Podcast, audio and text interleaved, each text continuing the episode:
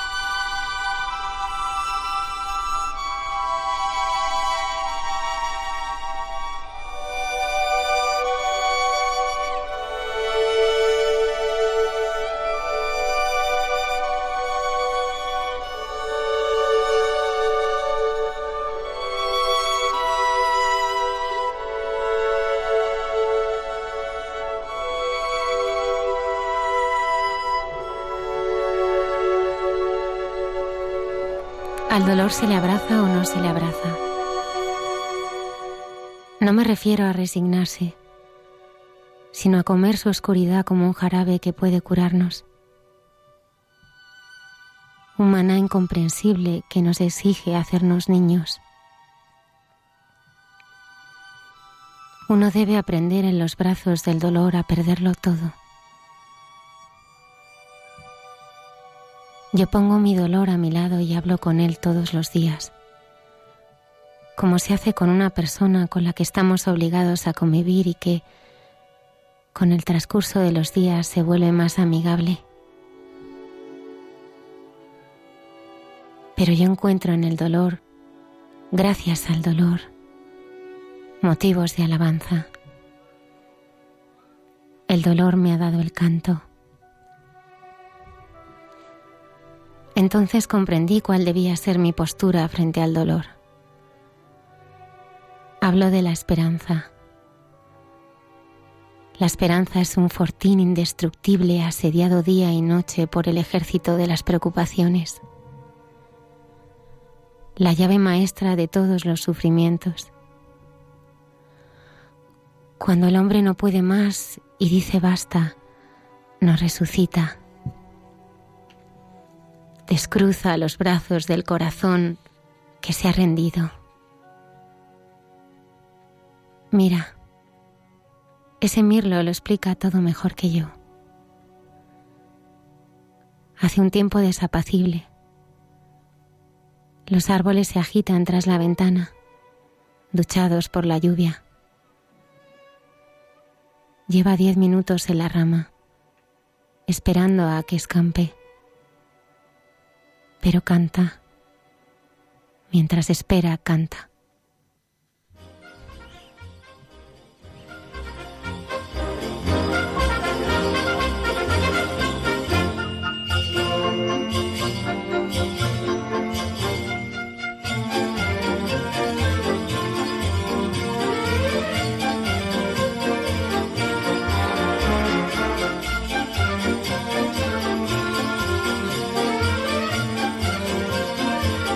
12 y 5 minutos de la madrugada. Bienvenidos al programa de Mucha Gente Buena. Buenas noches, Padre Isaac.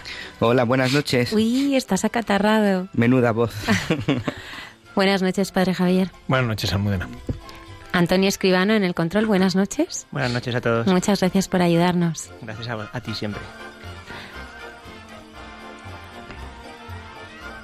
Hoy tenemos con nosotros a Pedro Jaravera que es diácono permanente de la Diócesis de Madrid, casado, padre de tres hijos, él es ingeniero de telecomunicaciones, psicólogo y es profesor en las escuelas Pías de San Fernando, en Aluche.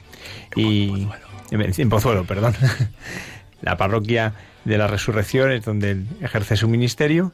Y bueno, pues acaba de publicarse un libro escrito por él que es unas meditaciones preciosas y le hemos invitado a que comparta con nosotros pues esta reflexión que él ha ido haciendo, que no es una reflexión solo para diáconos, sino una reflexión para todos los que queremos vivir la vida cristiana. Buenas noches, Pedro. Buenas noches, Almudena. ¿Cómo Un placer.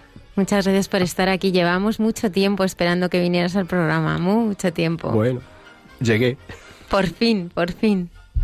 Gracias por estar aquí. Tenemos muchísimas ganas de, escucharte.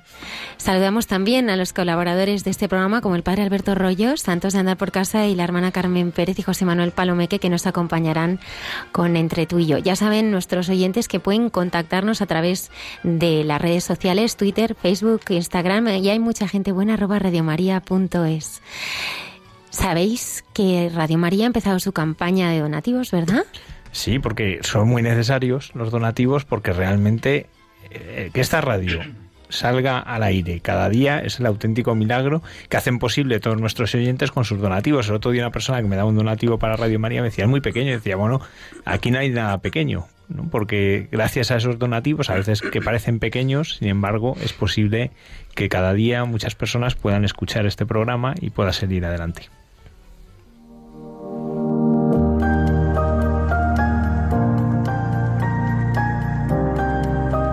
Adviento es tiempo de esperanza del Verbo que se hizo carne y que con su sangre selló con la humanidad un pacto de eterna alianza. Durante este tiempo acompañamos a María cuando el dulce peso del Niño Dios se hace sentir en su seno virginal. Nuestra espera en comunión se expresa en el carisma evangelizador de Radio María. Continuamos expandiendo la radio de la Madre para que la palabra de Dios llegue a cada uno de los hermanos. Para ello necesitamos tu ayuda.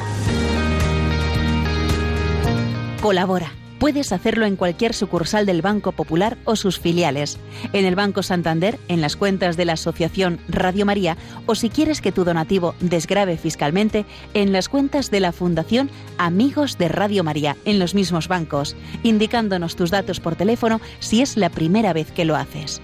También por transferencia bancaria, giro postal o cheque a nombre de Asociación Radio María, enviándolo a Radio María, Paseo de Lanceros 2, primera planta 28024, Madrid.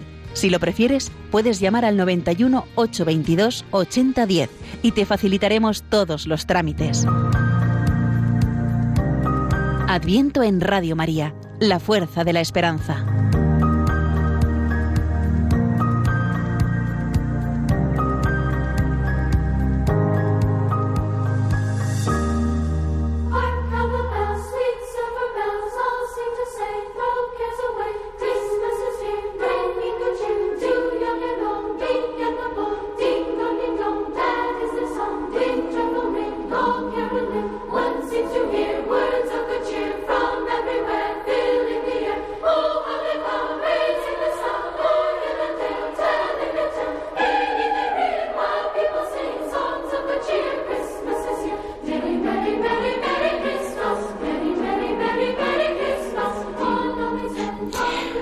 Pedro, tú cuando eras joven, ¿tú, ¿tú qué querías hacer con tu vida? Pues yo cuando era joven lo que quería era triunfar. Sí, quería tener una vida una vida dichosa, una vida pues según los cánones de pues los cánones del, del mundo, ¿no? Pues tener un buen trabajo, quería que no me faltara dinero y si podía tener más pues mejor quería que se me reconociera, quería que, que pues tener cierto prestigio, quería pues bueno, quería ser alguien, ¿no? Lo que se dice, niño, haz esto que si no no vas a ser nadie en la vida, ¿no? Pues yo quería no ser nadie en la vida, no, quería ser alguien. ¿eh? Y dentro de eso entraban un poco los parámetros de, de, de, lo que yo buscaba, ¿no? Pues, pues ser alguien. Es verdad que también entre mis expectativas estaba pues tener una familia. Eso, eso siempre, siempre estuvo ahí, por ejemplo de, mis padres y de, y de mi familia. Pero una, una vida cómoda, una vida pues, y si podía además, pues yo qué sé, destacar, ¿eh? pues, pues mejor. ¿Estudiaste ingeniero de telecomunicaciones? Sí. Pues estudiaste mucho, ¿eh? Sí, bueno, la verdad es que en aquella época, pues, pues mis amigos y yo siempre nos, nos iba eh, la vena la vena tecnológica, la vena, la vena técnica. ¿eh? Y bueno, ahí se mezcló un poco todo, ¿no? Se mezcló que, que sí que me gustaba estudiar, efectivamente, estudiar a mí me gustaba. ¿eh? Yo me pasaba bien estudiando, pero, pero qué narices, o sea, en esa época estaba muy bien visto ser ingeniero de, de telecomunicación. de hecho, pedía la nota más alta de la, de la selectividad y me hubiera dado lo mismo cualquier ingeniería, pero, pero en ese caso dije, vamos a aspirar a, a esto, ¿no? Que, que, tenía muchas ventajas en aquel momento, ¿no? Pues los rumores de que antes de terminar la, carretera, la carrera tenías un trabajo, de que venían las empresas a buscarte, que además eran trabajos muy reconocidos a nivel económico, a nivel, a nivel de prestigio y que también como, como chico ¿no? De, de, aquella época con mis amigos y tal, todo este tema tecnológico, ¿eh? que estábamos ahí con nuestros Spectrums y con nuestros Commodore, ¿eh? pues, pues llamaba, llamaba mucho la atención y, y, nos gustaba, nos gustaba mucho la tecnología y, y, soñar con ella, ¿no? ¿Y tú eres feliz allí en esos momentos? Sí, la verdad es que la carrera en sí me, me apasionó la carrera me gustó, no me defraudó para nada. Toda la ciencia, la tecnología, tuve profesores muy buenos a los que iba a clase y, me tenía que poner el babero, ¿eh? porque eran auténticas, auténticos figuras. Y sí, la verdad es que la carrera me gustó muchísimo y me sigue gustando. De hecho, aunque he cambiado profesionalmente, eh, no he dejado de estar cerca de lo que es lo, tecnológico, a un nivel muchísimo más, eh, más elemental pero, pero sí en sí lo que es la carrera, la ciencia, la tecnología me sigue, me sigue gustando. ¿Qué es lo que cambió tu mirada? Hay un momento en tu vida que, que tú miras de forma totalmente diferente. Bueno, pues, pues no sé si hay algo o es algo progresivo, ¿no? No es ya lo que estudies o ya eh, o lo que trabajes, ¿no? sino para qué lo haces. ¿eh? ¿Para qué lo haces? ¿eh? Y bueno, pues uno se va dando cuenta de que, de que va poniéndose metas en la vida, ¿no? Va poniéndose, poniéndose metas en la vida, pues la carrera era una de ellas, ¿no? el trabajo era uno, una de esas metas. Yo trabajé enseguida, yo enseguida, pues gracias a Dios, eh, fue terminar la mili y ya estaba, ya estaba colocado, ¿no? Eh, pues se va poniendo metas, ¿no? Se va poniendo y va, va saltando escalones en, en, pos de esas promesas, ¿no? De felicidad que, que, te presenta el mundo, ¿no? Cuando tengas un trabajo tal, cuando, cuando tengas un sueldo cual, ¿eh? te pones metas en lo, te, eh, en lo afectivo, ¿no? Pues te gustaría tener, pues, pues una novia, ¿eh? Eh, te pones metas incluso que van superando un poco pues eh, los complejos incluso que puedes tener de, chico, ¿no? ¿Eh? Yo incluso pues a mí no me gustaba mi, físico, por ejemplo, por un tema de, la nariz, ¿no? Que, que, tengo, que tengo el tabique partido por varios sitios desde que nací.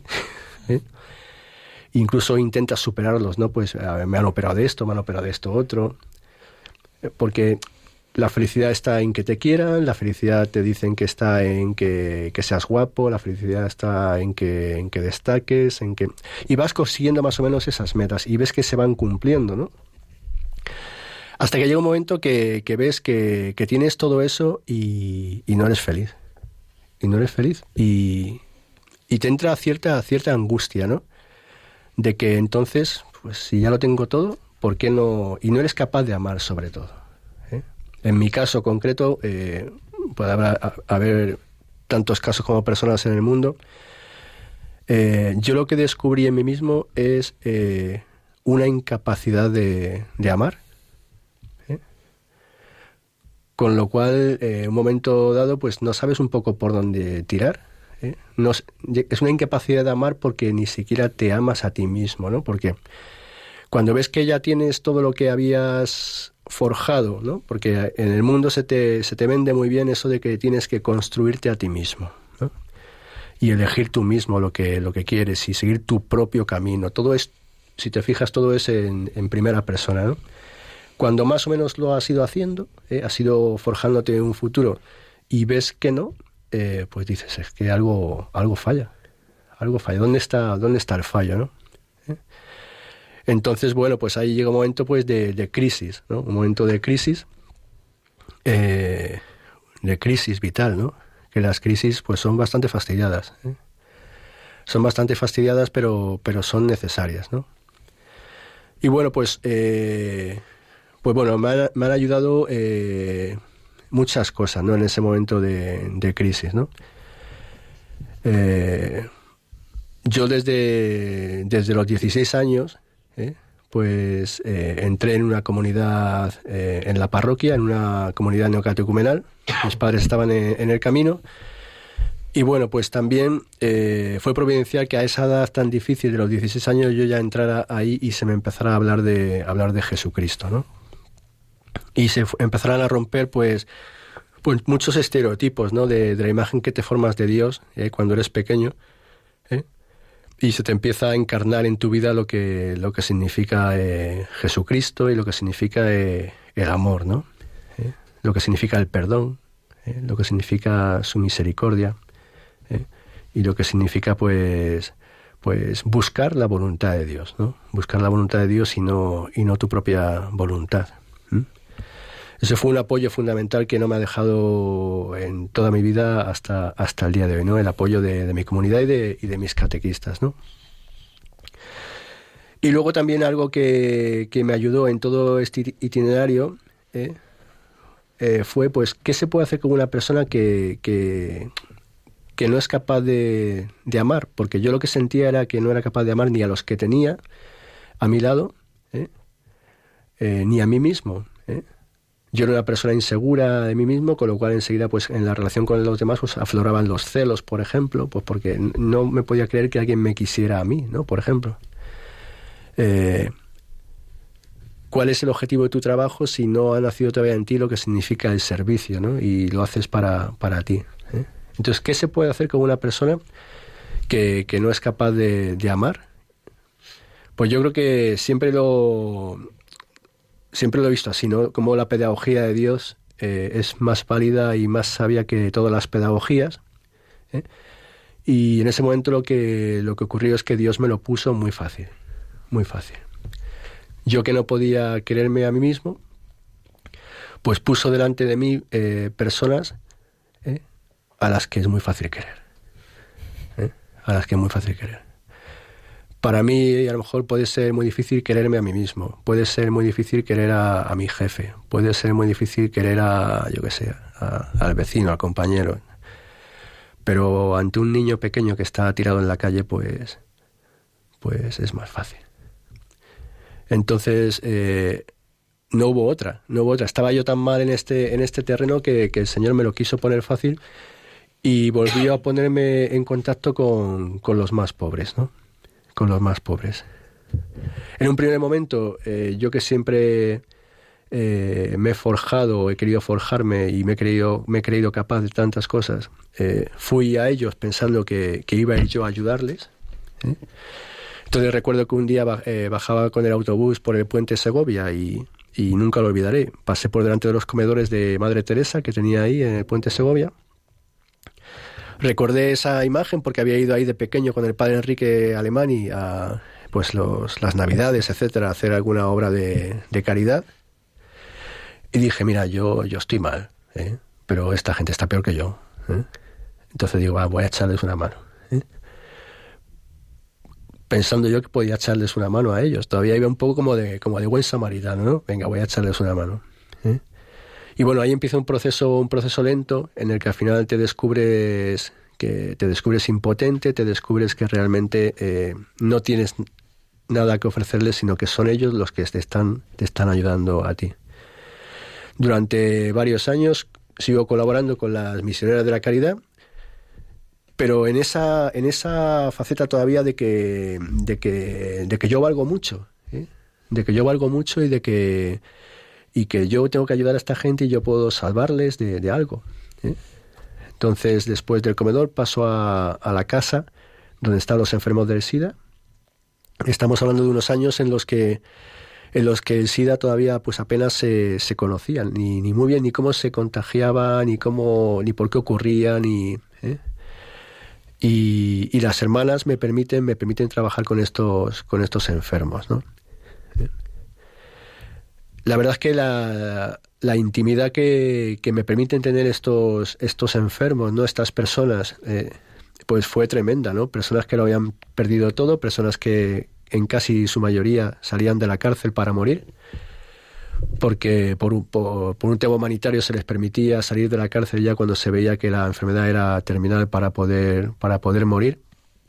cuidados, pues veía cómo me abrían sus vidas, me veía cómo me, me abrían su corazón, ¿eh? y a un desconocido como yo. Y bueno, hubo varios, varios momentos importantes ahí durante mi, mi estancia con ellos que, que, me marcaron, ¿no? Yo me acuerdo que un día eh, yo iba a trabajar por la mañana y, a veces pasaba noches allí o iba por la tarde. Bueno, vivía un poco entre, entre dos aguas, ¿no? Entre mi vida de, superingeniero y, y, mi vida con, con, estos chicos en la casa de las hermanas. Y me acuerdo que una vez eh, salía corriendo después de haber pasado la noche y me, me, paró una mujer, ¿no? Y me dijo, ¿dónde vas? Y digo, pues me voy. Dice, ¿y, y la cama no la haces bien? O algo así me dijo, ¿no? Y dije, pues si ya está hecha. Y estaba, pues, estaba más o menos hecha, ¿no? Y dice, no, tienes que hacer la cama como si fuera la del propio Jesucristo. ¿eh? Entonces, eh, pues, pues bueno, ahí empecé a, a, a, descubrir algo que hasta ese momento no había, no había reparado, ¿no? Y que las hermanas, las misioneras también, también viven, ¿no? Cada día. Y es que tratan a todas estas personas como si del mismo Jesucristo, no como si del mismo, perdón, Jesucristo se tratase, sino porque son el mismo Jesucristo, ¿no? un momento también importante fue un momento en el que en el que sentí profundamente que había fallado a uno de a uno de ellos que me abrió su corazón de par en par me contó toda su vida de, de arriba abajo. No sabía no sabía el pobrecito por qué había contraído la enfermedad pero el caso es que estaba allí abandonado de su novia de su familia de sus padres y de todo el mundo no y me dijo un día Pedro mañana mañana vienes otra vez y, seguimos hablando yo dije sí sí por supuesto tú tranquilo que mañana mañana estoy aquí pues no sé cuál fue la razón, no me acuerdo. ¿eh? Pues o que estaba cansado, o que no me apetecía, o que tenía otras cosas mejor que hacer, pero no fui. Y ya cuando fui a la siguiente vez a la casa, pues ya había fallecido. Entonces sentí que estaba, estaba un poco eh, jugando a jugando, jugando a dos aguas, ¿no? Estaba realmente ni me estaba entregando a ellos como, como debía, ¿eh? y sino que pues no, yo iba allí, es verdad que me sentía muy bien, pero, pero no había una entrega, ¿no? Y entonces fue cuando sentí la llamada de, de, ir, a, de ir a Calcuta, sobre todo por desconectar, sobre todo por, por, por de verdad dedicar eh, mi tiempo completamente a, a estas personas. ¿eh? Entonces, bueno, pues eh, un día decido eh, pido, pido días en el, en el trabajo, se lo digo a mis padres y bueno, pues cojo la mochila y, y me voy para allá, sin saber mucho más, ¿eh? más que la dirección de la casa de las hermanas y, y ya está. Tampoco sabía muy bien por qué iba, pero sí que sentía la necesidad de que, de que tenía que ir. Había oído hablar de la, de la Madre Teresa, claro está, pero bueno, pues, pues tampoco tampoco sabía muy bien por qué, por qué iba para allá, ¿no? Sobre todo sí que sentía que, que, mi entrega tenía que ser más de la que estaba haciendo hasta esos momentos. ¿eh? Que cuando me apetezco voy, cuando puedo voy, cuando no puedo pues, pues no voy. ¿eh? Llego allí y bueno, me pongo a trabajar con, con, las personas que me asignan, que fundamentalmente es de una casa que hay de moribundos que se llama Caligat, que fue la primera casa que fundó Madre Teresa eh, para, para estas personas allí en Calcuta. Y y yo sentía, eh, cuando estaba allí, recuerdo que eh, entendía aún menos por qué, por qué había ido a la India. Lo entendía aún menos porque yo veía, miraba a esas personas, le miraba a los ojos y veía las mismas caras de los enfermos de la Casa de Madrid. Las mismas caras. Y digo, entonces, ¿por qué me tengo que hacer aquí tantos kilómetros eh, con el calor, con todas las historias, eh, con las incomodidades? Y no acaba de entenderlo. Y uno de esos días, estando, estando eh, en Caligat, pues eh, la gente moría. En Caligat la gente, para que nos hagamos una idea, es un lugar en el que se recoge la gente de la calle, un grupo de voluntarios va a las vías del tren, donde ya están las personas muy mal, muy mal, y por lo menos se les recoge, pues como decía Madre Teresa, para que no murieran como, como perros en la calle, ¿no? Les, les cogemos, les, les quitamos la ropa que tienen, se les corta el pelo, les duchamos. ¿eh? Y lo poco que puedan aguantar, pues por lo menos ya con ropa limpia y si tienen que morir, porque alguno, alguno incluso no aguanta el cambio de temperatura de, la ducha, del agua, pues que mueran en brazos de alguien y, y con alguien rezando, rezando a su lado por su alma, ¿no?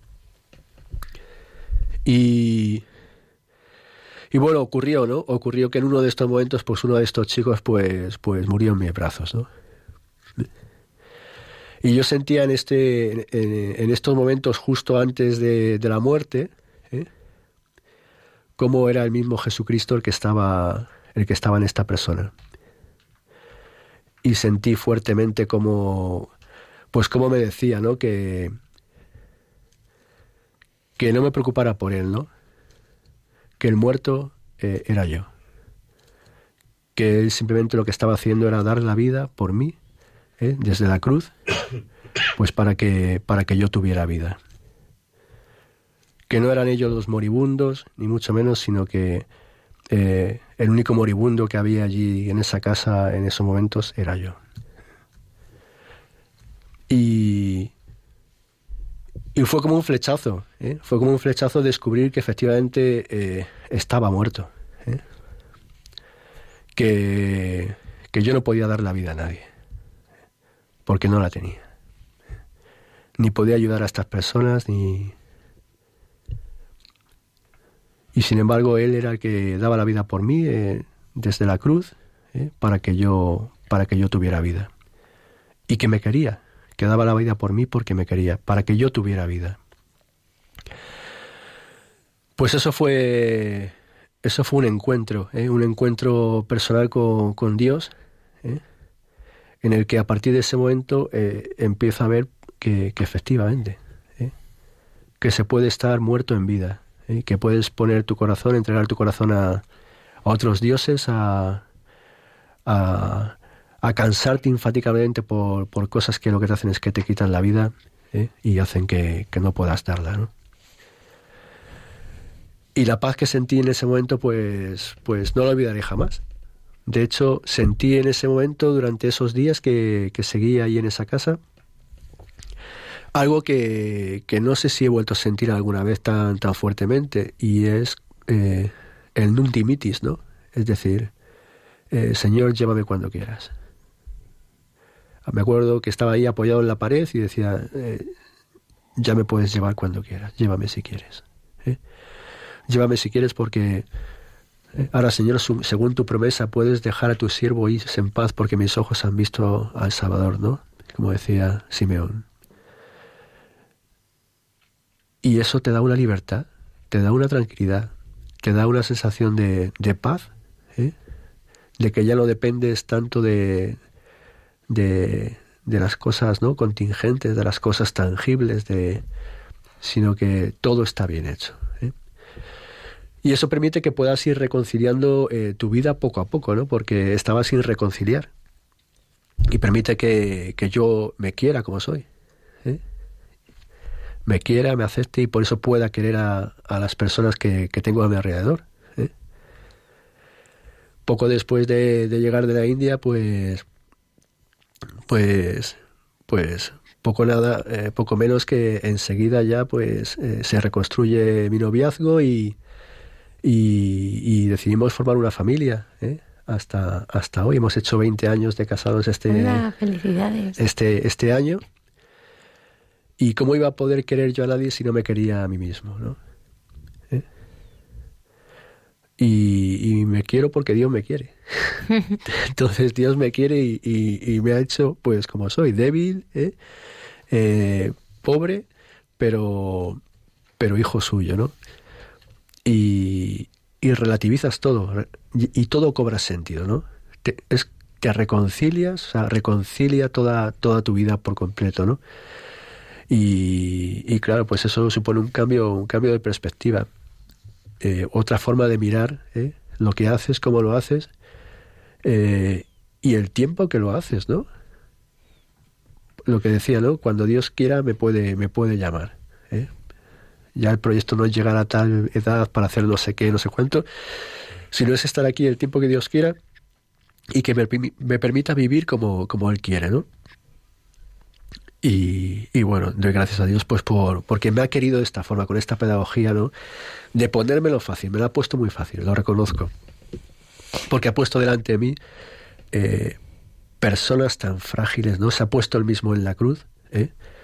Para poder enternecerme. Yo, yo era muy difícil de enternecer, ¿eh? Porque en mi soberbia, en, mi, en mis capacidades, en mi inteligencia, en mi tal, pues pues era, era difícil de enternecer, ¿no? Y él lo consiguió poniendo delante de mí a, a estas personas frágiles, débiles ¿eh? Y, y, amables, ¿no? Me encanta la palabra amable, ¿eh? Amable. Algo lavable es que se puede lavar, ¿eh? Algo plegable es que se puede plegar. Algo amable es que es algo que se puede amar, hmm. que es fácil de amar. ¿eh? Y, y bueno, pues es un poco, ¿no? Y luego pues todo el camino, ¿no? Todo el camino que esto no es, digamos, ya, ya ha llegado mi conversión, ¿no? Sino que me tengo que convertir cada, cada día. Porque nada está ganado, ¿no? Me tengo que convertir cada día y, y eso si no es con la, con la oración, con la ayuda de, de, la comunidad, ¿no? Con la ayuda de los catequistas, con la ayuda de la iglesia, ¿eh? Con la ayuda de mi esposa, ¿eh? De tus hijos. De mis hijos, ¿eh? y, y, con el día a día pues no es posible. Pero es verdad que ese sello de que, de que he visto a Dios eh, en mi vida y, y, que me ha amado fuertemente y que me ama, pues eso ya es como el ciego, ¿no? De Jericó. Pero ¿qué ha hecho ese hombre por ti? Pues no lo sé y no sé quién era, pero yo sé que antes era ciego ¿eh? y ahora veo. Y ahora me cuentes más cosas. Más cosas, ¿no? El Señor te ha ido llevando, Pedro. Yo cuando te oigo hablar, eh, pues, pues te ha ido, te has dejado hacer, ¿no? Con, con muchísimo abandono, ¿no? Eres profesor, dejaste, bueno, no ejerces como ingeniero de telecomunicaciones, ¿no? Eso entra dentro también un poco de, de, todo lo que te ha ido pidiendo el Señor. Además, eres diácono permanente. ¿Cómo es ese camino donde el Señor también entiendo que te va despojando, ¿no? Y te va, te va pidiendo, ¿no? Y le dices sí. Bueno, no es fácil. O sea, eh, no, es, no, es, fácil, o sea, eh, yo siempre lo digo, si algo es eh, difícil, ¿no? De, de despojarse es eh, de la propia voluntad, de la propia voluntad. Tú puedes hacer un esfuerzo ascético, como lo quieras llamar, pues para ir desprendiéndote de, de cosas, ¿no? De, de, cosas materiales, de voy a vivir más austeramente, voy a... Y bueno, pues al final, pues con, con la ayuda de Dios, pues también, ¿no? Pues puedes ir eh, haciéndolo, ¿no? Pues ya no me hace falta tanto para vivir o ya... ¿eh? Pero si hay algo a lo que, a lo que el ser humano se agarra fuertemente, es a ser, eh, por lo menos, el que lleve las riendas de su vida de alguna forma. A, a, a, tener su, pues, su, su, su voluntad ¿no? y, y, sus proyectos y, su, y sus metas. ¿no? Entonces no es fácil. Por eso yo siempre digo que una de las cosas fundamentales para, para el cristiano es el discernimiento, ¿no? saber qué es lo que Dios quiere de, de, uno, más que lo que yo quiero, más que lo que Dios quiere de, de uno y no es fácil. Eh, dentro del camino, eh, los catequistas, la comunidad, etcétera, te va ayudando, te va ayudando a, a, a esta poda, ¿no? ¿Eh? A esta poda, que la poda duele, ¿eh? la poda es que te, te cortan una rama. Pero es que si tú ves que la rama está yendo hacia un lugar que no debe o que no está creciendo bien, bien, bien el árbol, pues a lo mejor hay que podarlo para que coja fuerza y pueda ir para, para otro lado. Y no es fácil, ¿eh? no es fácil. Te tiene que, que ayudar el Señor. Pero pero descubres que que es lo que te da la vida, ¿no? Y al final descubres que el sentido es eh, el cristiano no es el que no es el bueno, no es el que hace las cosas bien, no es un buen cristiano no es el que un buen cristiano es es el hijo que se parece a su padre ¿eh? y es el que al final como hizo Jesús no toda su vida, ¿no? Mi voluntad es hacer la voluntad de, del que me ha enviado, ¿no? Y es buscar su voluntad. ¿eh? Entonces, en estos, en estos cambios de vida, es verdad que, que el Señor me ha ido ayudando, ¿no? ¿Eh? Eh, sentí la llamada a cambiar de, trabajo, por ejemplo. pero la sentí desde la más absoluta libertad, una libertad que antes no, no hubiera tenido, ¿no? porque suponía dejar un montón de cosas, un montón de, de, ventajas, un montón de... no vamos a entrar en qué, porque todos no lo podemos imaginar, ¿eh? para un cambio de, de, vida, ¿no? que también me ofrece muchas más cosas, es verdad, y es súper enriquecedor, y dar clases uno de, es un privilegio ¿eh? inmerecido y del que soy indigno. Pero lo haces con libertad. Y dices, pero vamos a ver, eh, ¿por qué no? Si Dios, si Dios me lo plantea de esta forma, eh, y así van más o menos siendo, siendo los cambios. Yo sí que, sí que, sí que he experimentado esa sensación de libertad. No es de, de un cabra loca, ¿no? De decir, bueno, es que no piensa lo que hace, porque si no piensa, pues no. Sino de decir, bueno, ¿por qué no? Y, y ya está. Pero no, no es fácil. El discernimiento no es fácil, ¿no? Porque, porque esa tentación de de, de, conservar tu vida, esa tentación de que es un instinto natural que tenemos los seres humanos de, de, conservarnos a nosotros mismos, de guardarnos para nosotros, eso, eso siempre está ahí, ¿no? Eh, es como un instinto de supervivencia, ¿no? ¿Eh?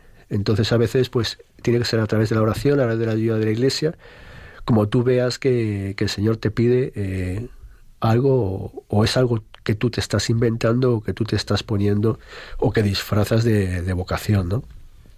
Que también puede ser. Después de un año y medio de rezar eh, y una oración muy intensa, pues eh, surge un libro, El diácono pobre y fiel en lo poco. Sí, que son unas meditaciones bíblicas, dices en primera persona. Me imagino que te refieres aquí a, a, que eso que ha sido el fruto de esta oración, ¿no? Es el ponerte ante la palabra, dejarte interrogar, escrutarla y, compartirla, ¿no? Eh, ¿Qué te ha enseñado el, el, poder hacer este libro? ¿Cómo ha sido el, hacerlo?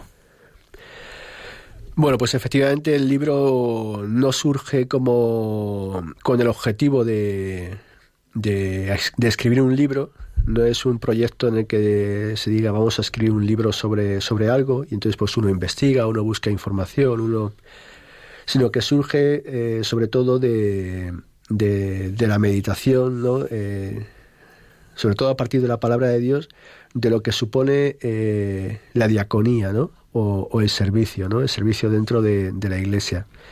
Es un libro que no se refiere solamente a, a los diáconos ordenados, sino que se refiere a, todo aquel eh, que está llamado a, servir eh, a Dios y a, sus hermanos, ¿no? Y que pone como, como referencia eh, a Jesucristo, ¿no? Que es, por, pues, pues es el, el, siervo de los siervos, ¿no? Es el, el diácono por excelencia, es el que nos enseña cómo, cómo servir, ¿no? De hecho, para mí ha sido una sorpresa. Yo cuando, cuando lo había visto digo, ah, pues mira, qué interesante, pues para los diáconos, ¿no? En el seminario nos viene muy bien. Y me pongo a, ojearlo y de repente digo, pues esto es una joya para, pues para cualquiera, ¿no? Porque es una meditación sobre aspectos esenciales de la vida cristiana, especialmente el servicio. A mí hay, hay frases que dices que, que me, han, me, han, conmovido, ¿no? Y que, que, me han llamado la atención. Y me gustaría que compartieses con nosotros por qué, por ejemplo, dices, nuestra vida se juega en el huerto de los olivos. Pues sí, es lo que es parecido a lo que hablábamos antes, Getsemaní, ¿eh? tiene una importancia fundamental en, en, nuestra historia de salvación. Eh, ahí es cuando Jesús eh, suda sangre, ¿eh? ahí es cuando Jesús, aun siendo el Hijo de Dios, y pues tiene que, pues quedan horas, quedan horas para que sea aprendido y para que sea llevado a la cruz por nosotros.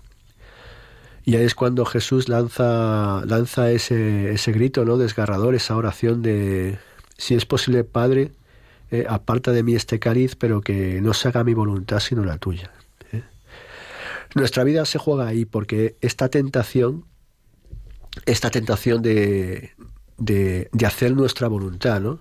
de escapar de, del sufrimiento, de escapar de lo que no nos gusta, de, de, de aquello con lo que no podemos, y dejar a un lado la voluntad de Dios eh, ocurre a, eh, a diario, a diario. ¿eh? El hombre de hoy, si tiene, si tiene miedo de algo, es a la muerte, es al sufrimiento, es, a, es al dolor. ¿eh? Nadie quiere sufrir, nadie quiere, nadie quiere pasar por dificultades y, y, la huida es, el, es, el, es la primera alternativa, ¿no? Y eso puede hacer que que nuestra vida pues eh, carezca de sentido, ¿no? Porque nos lleve por caminos fáciles, por caminos vacíos y por, y, por caminos en los que no se entrega la vida. Un cristiano, eh, un cristiano está asociado a la cruz. ¿eh? Cuando nos bautizan, el primer de los primeros signos que se hace cuando todavía en el, en el atrio de la iglesia el niño o el adulto va a ser bautizado es que se hace sobre él la señal de la cruz. Y yo a veces le digo, le digo a los padres, eh, cuando estamos en las charlas eh, prebautismales, digo, pero ¿estáis seguros de lo que queréis para, para vuestro hijo? Porque va a quedar configurado con Cristo. ¿eh? Asociado a, su misma vida, pero también a su misma muerte. Para que pueda vivir como vivió Jesucristo y morir como murió Jesucristo, dando la vida por, por amor y por, y por su Padre y por, y por los hermanos, ¿no?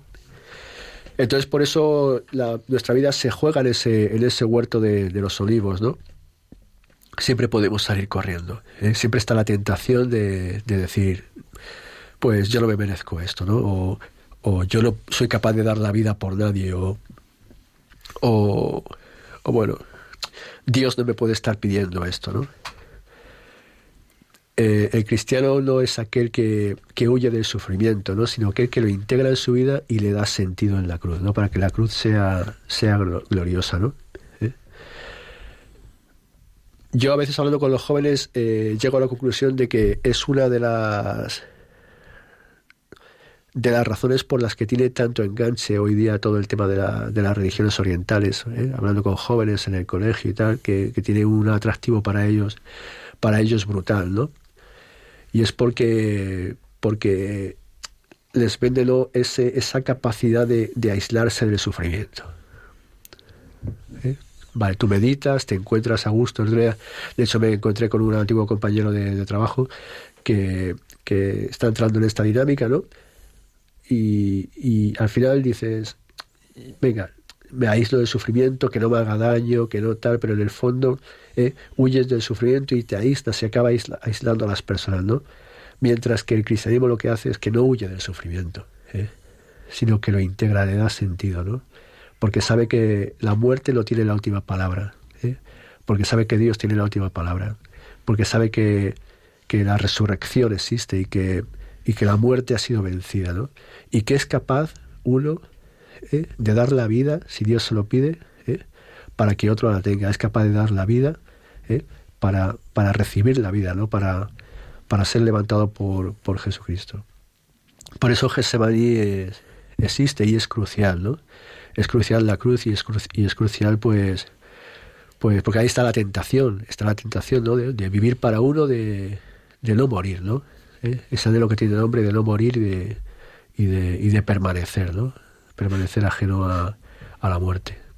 Pedro, tú además eres psicólogo, como decíamos, y muchas veces da la impresión al menos, ¿no? De que algunas escuelas psicológicas lo que hablan es precisamente de un evitar el sufrimiento, ¿no? De, incluso lo vemos, ¿no? Muchas veces, eh, tal vez parte de los fracasos matrimoniales son eso, ¿no? Porque buscar un, un mundo, ¿no? Totalmente eh, alejado de cualquier cosa que sea sufrimiento, por lo cual en cuanto hay un poco de sufrimiento uno toma distancia. En un mundo así, ¿cómo, cómo anunciar a aquel que está crucificado, aquel que ha cargado con nuestro sufrimiento? ¿Tú cómo, anuncias a, Jesucristo que es el que se ha crucificado por nosotros? Ante personas, como decías, que, bueno, pues que, prefieren no saber nada, ¿no? No querer saber nada del sufrimiento. Pues fundamentalmente el anuncio eh, el anuncio ha de ser, para que sea veraz, eh, ha de ser realizado por el, por el testimonio. O sea, yo creo que la gente tampoco... Eh, yo creo que la gente es muy impermeable a, las teorías, eh, pero es más permeable al testimonio, ¿no? De, ejemplos concretos de vida en los que tú puedas decir, pues mira, yo no podía con esto y el Señor pues, pues me ha salvado, ¿no? Como decía el, ciego de Jericó, yo solo sé que antes estaba ciego eh, y, ahora, y ahora veo, ¿no? El tema de el, ciego de, Jericó es un, es un caso paradigmático, ¿no? Porque a, a, mí no, a mí me, vamos, me atrae profundamente porque esta persona, eh, cuando le preguntan, ¿y por qué es ciego de nacimiento? ¿Quién pecó? Eh, ¿Él o sus padres? ¿no? Pues imaginaos cómo nace este chico pensando que, que, es ciego y que la culpa de que sea ciego la pueden tener sus padres. O sea, se le está poniendo en la tesitura de ni siquiera poder amar a sus padres. O sea, a nadie. O sea, Jesús se acerca a una persona que no sabe lo que es el amor y de repente le cura, ¿no?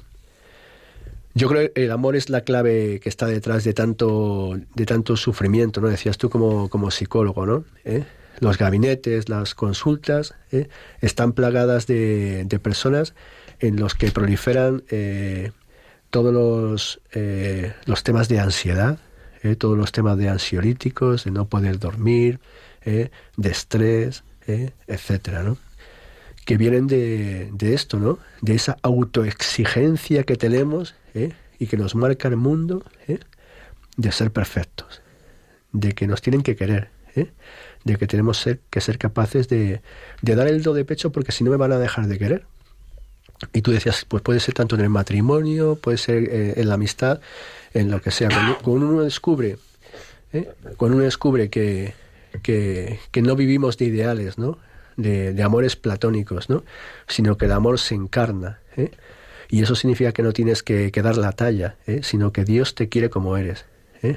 Y permite que, el amor entre los esposos sea un amor real, a una persona real que tiene sus defectos, que tiene sus virtudes, que tiene sus debilidades y que va a hacer que tú te puedas entregar a ella y que ella se pueda entregar a ti. ¿no? Pues cambia totalmente la, la historia. Que os tenéis que salvar juntos. ¿eh? que os tenéis que salvar juntos, ¿eh? dentro del matrimonio, en el que Cristo está en medio ¿eh?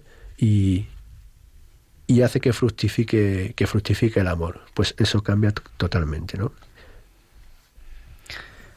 Me ha gustado mucho del, del, del libro que dices que uno de los grandes retos para la Iglesia y los cristianos de hoy es ser fiel en lo poco. Porque si eres fiel en lo poco, eres fiel en lo, en lo grande, ¿no? y me gustaría que, nos contaras un poco cómo podemos ser fieles en lo poco. Sí, este es un fragmento del Evangelio de Lucas que es dificilísimo hoy día. Es dificilísimo hoy día. Eh, porque lo que nos enseñan desde pequeñitos en, el colegio es, eh, pues eso, a construirnos a nosotros mismos, eh, a, a, ser superhombres o supermujeres, para que seamos alguien el día de mañana, que tengamos un gran puesto de, de, relevancia, nos enseñan eh, a destacar, a destacar. Y a competir. Y a competir y a ser más que el otro. ¿eh? Y te lo venden de muchas cosas, de muchas formas. Te hablan de motivación, de pasión, te hablan de emprender, te hablan de, de tantas cosas, ¿no? Nunca en un colegio bueno, nunca no, eh, porque yo estoy en un colegio y sí que también intentamos transmitir esta, esta forma de, ser, ¿no? ¿Eh? Pero en general no se te va a decir, bueno, vamos a enseñar a estos niños eh, a que busquen la sencillez, la humildad, o sea, los trabajos pequeños, los que nadie quiere. Y esto, claro, te crea un, gran problema porque el día que luego ya creces y en la vida te toca estar en uno de estos trabajos, pues pues no, no sabemos. ¿eh? Imagínate que estás en un trabajo y, tu, y tu encomienda es ensobrar, ¿no? meter cosas en un sobre. Y estás ahí ensobrando. Y a lo mejor has estudiado la carrera de, periodismo, ¿no? Y te gustaría estar en una, en una emisora de radio, ¿eh? pues radiando o haciendo programas y tal. Y a ti te han puesto ahí en un rincón ahí a meter sobres. ¿eh? Y, y se te pide ser fiel. Y, no sabemos. Y, y, tú dices, jo, y además es que lo haces de mala gana ya. Cuando llevas tres días metiendo sobres, ya pues. Y digo eh, meter sobres como, como otras muchas misiones que se nos encomiendan, ¿no? Y dices, es que esto no, es para mí. Es que si yo estuviera ahí, donde está esa persona, o yo, estuviera haciendo aquello, aquello sí que lo haría bien. ¿eh? Aquello sí que lo haría bien, ¿no? O, por ejemplo, eh, mil cosas, ¿no? En una parroquia, por ejemplo, ¿eh? pues a veces las tareas que se nos encomiendan en la parroquia pues son tareas pues que son tareas pues en lo pequeño en lo poco ¿eh? Imagínate tienes que dar una unas charlas y vienen dos personas ¿eh? y vienen dos personas y ya como que se te empiezan a quitar las ganas Isaac se ríe le ha pasado yo una persona sola o, una persona sola y se te quitan las ganas y y te dice señor pero vamos a ver si te hubieran venido 100 personas, ¿es que lo, lo harías mejor? ¿eh? ¿Con más ganas? Si te estoy pidiendo que seas fiel en lo poco, ¿eh? Porque el Evangelio dice claramente, el que no es fiel en lo poco también tampoco va a ser fiel en lo mucho, ¿no? El que es infiel en lo poco va a ser infiel en lo, mucho. ¿eh? Entonces, a nosotros se nos pide, a nosotros se nos pide ser fiel en lo poco. Por una razón muy sencilla, porque, porque lo poco a los ojos del mundo es lo grande a los ojos de Dios. Porque lo escondido a los ojos del mundo es lo visible a los ojos de Dios. Porque lo que no es reconocido a los ojos del mundo, ¿eh? Dios lo reconoce. Cuando tengas que hacer oración, métete en tu cuarto, ciérrate, ¿eh? porque tu Padre que ve en lo escondido ¿eh? te escuchará. Y este es el, gran reto que, tenemos, ¿no? ¿Eh? Ser fieles en lo poco, porque, porque si no cuidamos nosotros de lo poco, ¿quién lo va a hacer? Si no ponemos nosotros todo el amor que, podemos en lo que nadie quiere, ¿eh? ¿quién lo va a hacer? Y en este poco eh, incluyo a los pobres, incluyo a las personas que están solas en casa, que van a pasar estas navidades pues solas, Incluyo las tareas ingratas que, nadie quiere hacer pero que son necesarias. ¿eh? Incluyo la escucha del que nadie, del que nadie ha escuchado nunca. ¿eh? Incluyo eh, desaparecer. Incluyo que no se note que, estamos, para que el que aparezca sea, sea Jesucristo una vez hablando con los, con los diáconos, eh, salió la pregunta de qué, qué le haría falta eh, al diaconado, qué le haría falta a los diáconos. Y con asombro de algunos dije, el diácono, el diácono lo que tiene que hacer es desaparecer. Y se supone que era una reunión para ver cómo los diáconos... Y dije, y dije sí, desaparecer para que sea Cristo el que aparezca. Porque a veces parece que, que queremos aparecer y podemos hacer que que el que no aparezca sea, sea Jesucristo. Por, eso, por eso para mí es, es fundamental ¿no? este, este Evangelio en el que se nos pide ser fieles en lo poco. ¿no? Y bueno, acercándonos a las fechas navideñas en, las que estamos, pues qué queréis que os diga, pero todo, toda la Navidad, todo el misterio de la Navidad nos habla precisamente de esto, de la sencillez, de lo pequeño, de lo escondido, de lo silencioso, de lo que nadie supo ver en aquel momento y solo unos pastores que, que dormían al raso ¿eh? y como Dios siendo Dios que, que, era todopoderoso pues eligió ¿eh? nacer de la forma más indefensa ¿eh? en este niño pequeño que que no tenía ni sitio donde dormir. María es el ejemplo de, de la fidelidad en lo poco ¿no? como sin entender, se dejó hacer por, por Dios. Apenas hay palabras suyas en el Evangelio. Y ahí está el fruto de, ella, ¿no? El fruto de, una vida entregada en fidelidad, sin necesidad de entender. Pedro, al hilo de este desaparecer Tú hablas en el libro del desprecio y de la humillación como un ungüento. ¿no? ¿Por qué la humillación es un ungüento? Pues no lo digo yo, lo dice la tradición de, la iglesia y los padres de la iglesia, ¿no? Lo dice San Juan Clímaco, lo dicen algunos padres, ¿no? Si quieres acercarte a Dios, pídele humillaciones. ¿eh? pero esto de pedir humillaciones claro, es, tan drástico. Es muy drástico. ¿eh?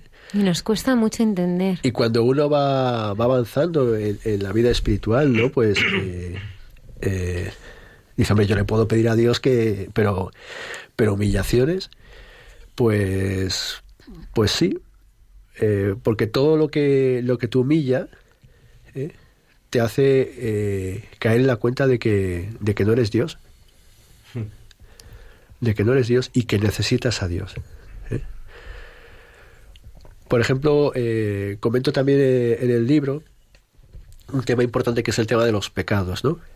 Nosotros, eh, pues, pecamos, pecamos. Yo creo que no es ningún, no desvelo ningún secreto si, si digo que hasta los santos se han visto, a medida que iban creciendo en santidad, se han visto cada vez más pecadores, ¿no?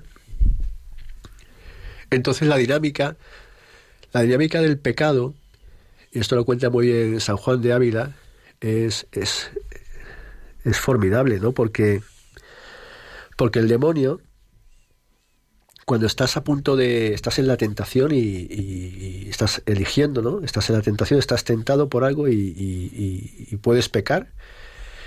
El demonio te, presenta, dice el maestro Ávila, te presenta a un Dios eh, bondadoso, un Dios bueno, que tiene misericordia de ti y que te va a decir, te va a susurrar, bueno, si Dios ya te conoce como eres si ya sabe que eres poca cosa, que si eres carne, ¿no? Si, pero si amando la primera vez, ¿eh? si, si ya te conoce, ¿qué te crees? ¿Que, que no te va a perdonar? ¡Pum! Pecas. En ese momento dice San Juan de Ávila que, que el demonio te presenta a un Dios justiciero, ¿eh? a un Dios eh, implacable, a un Dios justiciero, y te dice, y y ahora te vas a dirigir a él, a Dios, después de haber pecado. O sea, tú eres el que dices que le quieres y mira lo que mira, mira lo que haces. Otra vez es lo mismo. ¿eh? ¿Te vas a atrever siquiera a levantar la mirada? ¿Eh? Esto, si seguimos este, este, este consejo del demonio en este momento, es porque el demonio no tiene ningún interés en que pequemos. Ningún mm. interés. Tiene interés en que nos apartemos de Dios. Si el pecado sirve para que no te atrevas a mirar a Dios más, para que digas, es que esto es imposible, es que al final esto no vale nada, sigo siendo lo mismo, y te alejas de Dios, misión cumplida. Dice Juan de Ávila que lo que tenemos que hacer es pedir, eh, orar profundamente para que este pecado nos sirva para lo contrario, para acercarnos a Dios. Y esto es la humillación, el pecado nos humilla. ¿eh? Tú, por ejemplo, tienes un pecado, el que sea, ¿eh? De gula, de lujuria, de envidia. Bueno, el pecado de envidia humilla un montón. ¿eh? Porque es verdad que hay pecados que, que, por lo menos en el primer momento, pues eh, te, te, aportan algo. Vamos a decirlo así. La gula, por ejemplo. Pues hombre, en un primer momento dices... qué rico estaba la tarta. Qué rico estaba. O sea, eh, vale, has recibido algo. El pecado de, no sé, otro tipo de pecado, ¿no?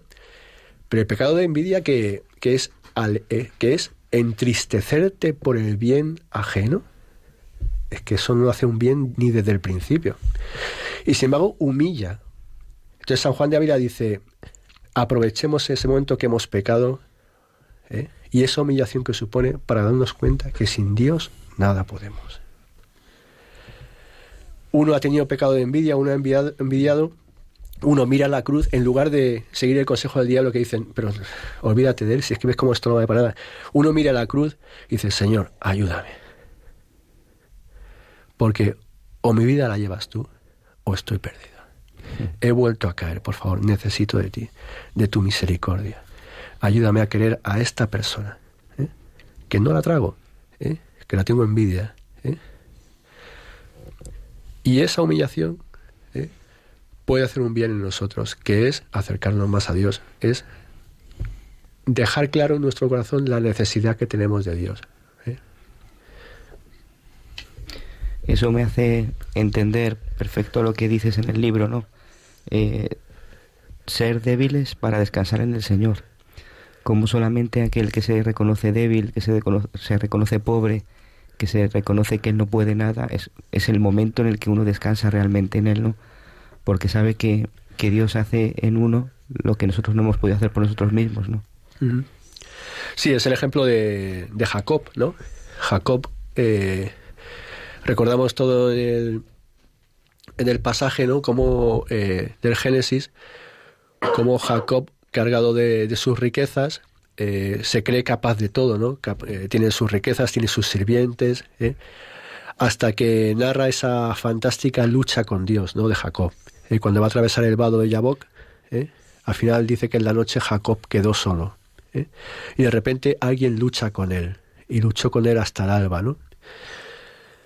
Jacob se da cuenta que no puede, esta persona que lucha con él, este ángel que lucha, que lucha con él le acaba rompiendo el, eh, el fémur, ¿no? Le dislocó el, fémur y entonces Jacob se da cuenta de que hay alguien más fuerte que él.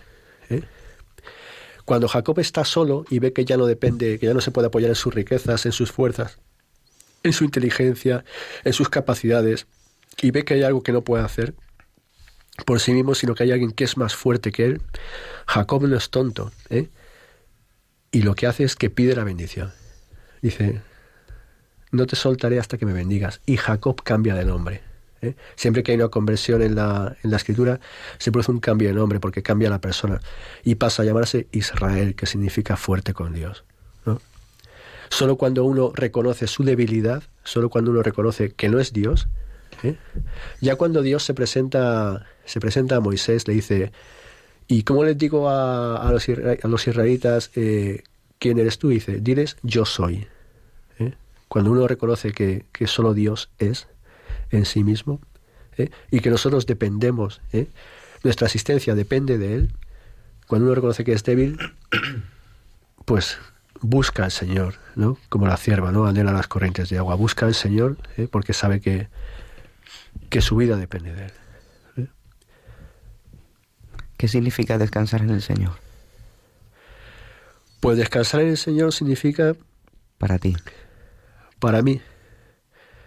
Pues para mí, eh, a nivel personal, significa que uno mira su vida eh, y dice, todo está bien hecho. todo está bien hecho. Y yo no lo habría hecho mejor. Yo ahora miro mi vida, ¿eh? eh, el recorrido de mi vida desde el principio, desde, desde que yo recuerdo hasta hoy, eh, y todo está bien hecho, y todo tiene un sentido, hasta el sufrimiento más grande, ¿eh? Tiene un sentido. Y yo no lo habría hecho mejor. Ahora intento ver cómo es esa, esa vida, ese recorrido ¿no? que Dios ha hecho conmigo, con el que yo hubiera querido hacer conmigo, y da vértigo. ¿eh? Y da vértigo. Dice, alguien decía, ¿no? Que si quieres hacer que Dios se ría, cuéntale cuáles son tus proyectos, ¿no? ¿Eh? Porque dice, vale, chico, tú quieres esto, tengo preparado algo mucho mejor para ti. ¿Eh? Un planazo. Que tú quieres esta cosita, esta, esta vida chata, este, esta vida pequeña. Venga, vale. Porque si algo Dios nunca hace es violentarnos. ¿eh? Dios nos ha dado la libertad y nunca nos va a forzar ¿eh? a que sigamos por aquí o por allí. ¿eh? Respeta tanto a, a sus hijos que, que nunca los violentará la libertad, ¿no? ¿Eh? Pero a veces tiene que ser duro, ¿no? Igual que cuando tú a lo mejor en tus hijos ¿eh? Eh, te gustaría, sabes que por ahí no, que por ahí no, pero por ahí no, y al final les tienes que dejar, porque al final dices, es que si se tiene que estrellar él, se tiene que caer. Pero, pero es duro, claro, es duro. Pedro, mm, a mí me ha sorprendido mucho ¿no? este libro, porque pensaba que era un libro sobre el diaconado, que lo es, pero es un libro donde hay un, un diálogo constante ¿no? tuyo y, del Señor. ¿no? Es un hombre con, con, una profunda vida de oración y eso pues lo vemos en el libro. ¿no? Y quiero que me hables de, de ella, ¿no? de, esa relación de, de intimidad que, que tú tienes ¿Y cómo es la relación? ¿Cómo es ese amigo que tú tratas, que tú conoces? Y si tuvieras que, que, explicarle a alguien cómo es, ¿qué le dirías? Pues la vida de, la vida de oración es fundamental eh, para mí. Eh, es algo necesario, ¿no? Es algo necesario. Es verdad que, que no soy todo lo constante que debiera, es verdad que, también flaqueo en, la oración, pero es verdad que, que es necesaria, es como, es como el aire. Pero es verdad que, que, que podría ser más fiel ¿no? de lo que soy. Cuando dice, hay un pasaje que me encanta que dice, cuando encontraba palabras tuyas las devoraba, ¿no? ¿Eh? Esa sensación de, de que cuando encuentras palabras suyas, todos yo creo que a lo mejor alguna vez hemos, nos ha pasado esto, ¿no? Encuentras, cuando encontraba palabras tuyas las devoraba. Cuando uno se encuentra con la palabra de Dios, con la oración, con la liturgia de las horas, ¿no? Sobre todo. A mí me ayuda muchísimo en mi vida todo lo que es la, liturgia de las horas, ¿no? Todo el oficio divino, ¿eh? a través de la oración de los laudes, de las, de las vísperas, de, de las completas o de la intermedia, porque es, eh, como dice, ¿no? La santificación del tiempo. ¿eh? La santificación del tiempo. ¿eh? Santifica el tiempo, santifica lo que haces, santifica y da sentido tu trabajo. De cuántas cosas me ha salvado durante el trabajo, pues dar una mala, una mala salida, una mala contestación, pues la liturgia ¿no? de las horas, de la hora intermedia, por ejemplo. santifica el trabajo, santifica lo que haces en familia, da sentido a todo, ¿no?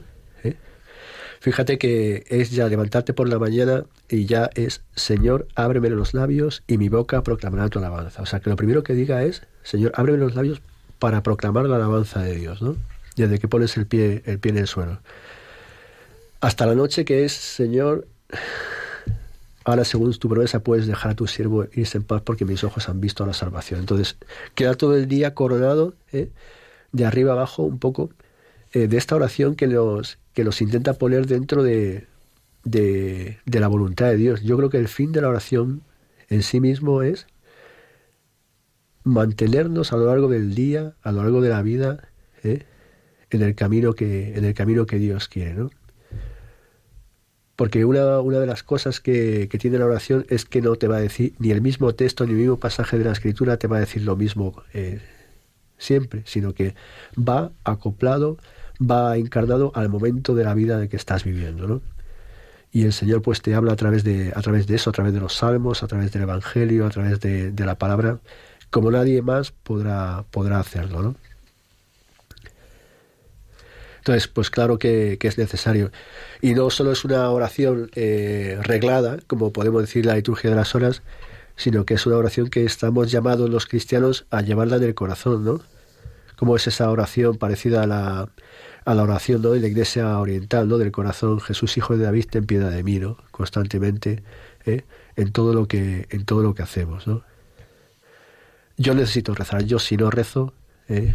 Eh, me muero y empiezo a buscarme otra vez a mí mismo y, y, salgo corriendo. De hecho, cuando uno lo reza, cuando uno deja de lado la oración, se nota. Sí. Se nota. Alguien puso una vez, un ejemplo, y no recuerdo quién era, que, la verdad es que está bastante bien. Esto es como cuando un pianista profesional, un experto, eh, un, virtuoso, eh, toca el piano y deja de ensayar. Deja de ensayar un día. Dice, al cuarto o quinto día que deja de ensayar, ya la gente lo empieza a notar. Pero desde el primer día que deja de ensayar, él ya lo nota. ¿Eh? pues eso es, al principio se llega un momento en que, en que hasta los que están a nuestro alrededor noten pues que, algo pasa, eh, pero tú lo notas desde, desde el primer momento, ¿no? Pero Pedro, yo te escucho y digo, a ver, das clase, eres profesor, llegas a casa, luego eres diácono, por lo cual pasas por la parroquia, das un grupo de prebautismales, estás en Eucaristía y predicas, luego tres hijos, que también tienes que ser profesor suyo, porque imagino que les tendrás que ayudar, no sé, algún rato para tu mujer, cuando rezas, ¿no? Porque la pregunta de mucha gente, y, mucha gente lo pasa muy mal, ¿no? Porque de repente se encuentra con un montón de cosas, ¿no? Y es que no tengo tiempo para rezar. ¿Cómo se saca tiempo para la oración? Bueno, eh, digamos que la vida no, es, no está tan compartimentada como, como aparenta la pregunta ¿no? que, que me haces. O sea, yo soy diácono siempre. ¿eh? Entonces, ¿qué has hecho hoy como diácono? Todo. Todo. Porque si todo lo, haces desde, el punto de vista del servicio ¿no? A, Dios y a tus hermanos, uno está siendo diácono siempre. De hecho, el primer servicio y fundamental está, que está llamado un diácono permanente es en su familia. ¿no? Y mi familia, yo siempre he dicho, es quien más pone a prueba mi caridad. Ahí donde hay confianza, donde me conocen de verdad como soy, donde ven que se me hincha la vena, donde... ¿eh? de verdad, ¿eh? Donde menos caretas puedes, puedes, puedes poner ¿eh? es, en, es, en, casa, ¿no? con tus hijos y con, y con tu mujer. ¿eh? Y no es tanto lo que se haga en cada momento, sino, sino cómo se haga. ¿eh? La oración no es más que el contacto con Dios. Y tú puedes estar en contacto con Dios cuando estás con tus alumnos y le estás queriendo como de verdad Dios quiere que les, que les quieras. Cuando estás en casa con tus hijos y, y les quieres eh, como, como Dios quiere que, que, les quieras. Y tienes la paciencia que Dios ha tenido contigo. La paciencia de Dios en nuestra salvación, ¿no? que dice... no sé si es San Pedro quien lo dice, la paciencia de Dios en nuestra salvación, y cuando estás en la parroquia. Ahora bien, es verdad que hay que hacerse un poco también de, no podemos ser ingenuos, hay que hacerse un poco de violencia también, ¿eh? y, y, sacar tiempo de donde, de donde no lo hay. ¿eh? Para mí lo más fácil, por ejemplo, en la oración de laudes, eh, es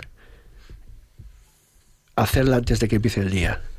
Y antes de que empiece el día significa antes de que nadie en tu casa se levante, por ejemplo. Nadie. ¿eh?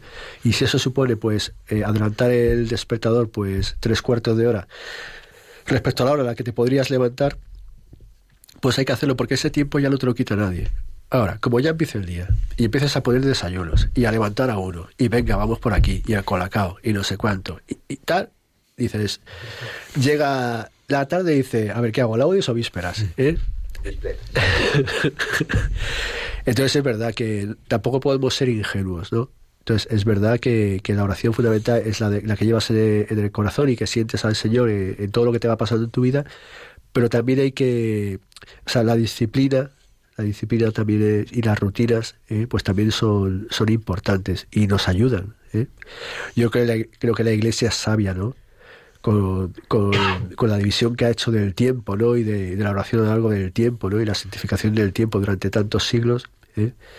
Eh, es sabia, ¿no? Porque si no existe esta, esta disciplina, esta, esta rutina, pues, pues podemos, podemos olvidarnos, ¿eh? porque al final la vida nos lleva por mil, por mil historias, ¿no? Pedro, em, este año que estamos celebrando el centenario del Sagrado Corazón de Jesús, hemos dedicado algunos programas ¿no? a, hablar de la espiritualidad. A mí una de las cosas que más me, mm, me conmueven es el misterio de la sed de Dios. Es decir, cómo un Dios puede tener sed de mí. Cómo ese corazón, que es un corazón de Dios y a la vez un corazón de hombre, un corazón de carne. Yo a veces me imagino el corazón de Jesucristo, a mí me ayuda con sus tejidos, con sus células, con el corazón de Cristo, que es un corazón eh, que, siente, que, que, le importa, que si le contesto no le hago caso, él eh, pues eh, está esperándome, ¿no? Es como lo que hablábamos al principio del programa, ¿no? Ese mirlo, ¿no? Que está sufriendo, pero espera y canta, ¿no? El corazón de Jesús que, que se conmueve, ¿no? ¿Cómo entender que el misterio de, de, que el Señor tenga sed de nosotros y tú además creo que también lo habrás vivido en profundidad por tu experiencia con las misioneras, ¿no? Ese tengo sed, ¿no? Que preside, ¿no? Todas las capillas debajo del crucifijo, ¿no? Tengo sed. Pero ¿cómo puede tener sed de nosotros que somos que somos nada, ¿no? Y el todo. Pues es el misterio de Dios. ¿eh? Eh, Dice San Juan en su Evangelio, después del grito de tengo sed en la cruz, dijo, y ya todo está cumplido. hasta que Jesús no dijo tengo sed, eh, no quedó todo, todo cumplido y ya pues expiró, no entregó su espíritu. Pues es un misterio, yo no, no voy a desvelar el secreto. ¿Eh? no por nada, sino porque yo creo que igual que no podemos eh, reducir a Dios a, lo que podemos comprender de Él, yo creo que tampoco, yo creo que nos supera el misterio de la sed de Dios, ¿no? Pero es verdad, más que pensar en por qué, eh, yo creo que, que podemos fijarnos en qué es verdad que tiene sed de nosotros. Y lo ha demostrado en tantas ocasiones, ¿no? Eh, eh, este fragmento de, la crucifixión en el que, en el que Jesús eh, dice tengo sed está en paralelo con el fragmento de la samaritana, en el que Jesús le dice a la samaritana dame de beber, dame de beber. Y la mujer le dice, ¿cómo tú siendo judío me pides de beber a mí que soy samaritana? ¿no? Y sin embargo necesita ¿eh? necesita Jesús de, ese agua nuestra, necesita de, nuestro amor. Él que no necesita nada, ¿eh? necesita eh, de nuestro amor. Pues es un misterio, pero lo que es verdad es que lo ha demostrado porque nos ha entregado a su propio Hijo por nosotros. Y porque sabe que en saciar la sed de Jesús está nuestra salvación. O sea, nuestra salvación está en que nosotros saciemos la sed de Jesús en los más pobres, en Él. Cuando Jesús pide que le, que le den de beber, lo que recibe eh, es vinagre. Es vinagre. Hay muchas interpretaciones sobre lo que significa el vinagre, ¿no?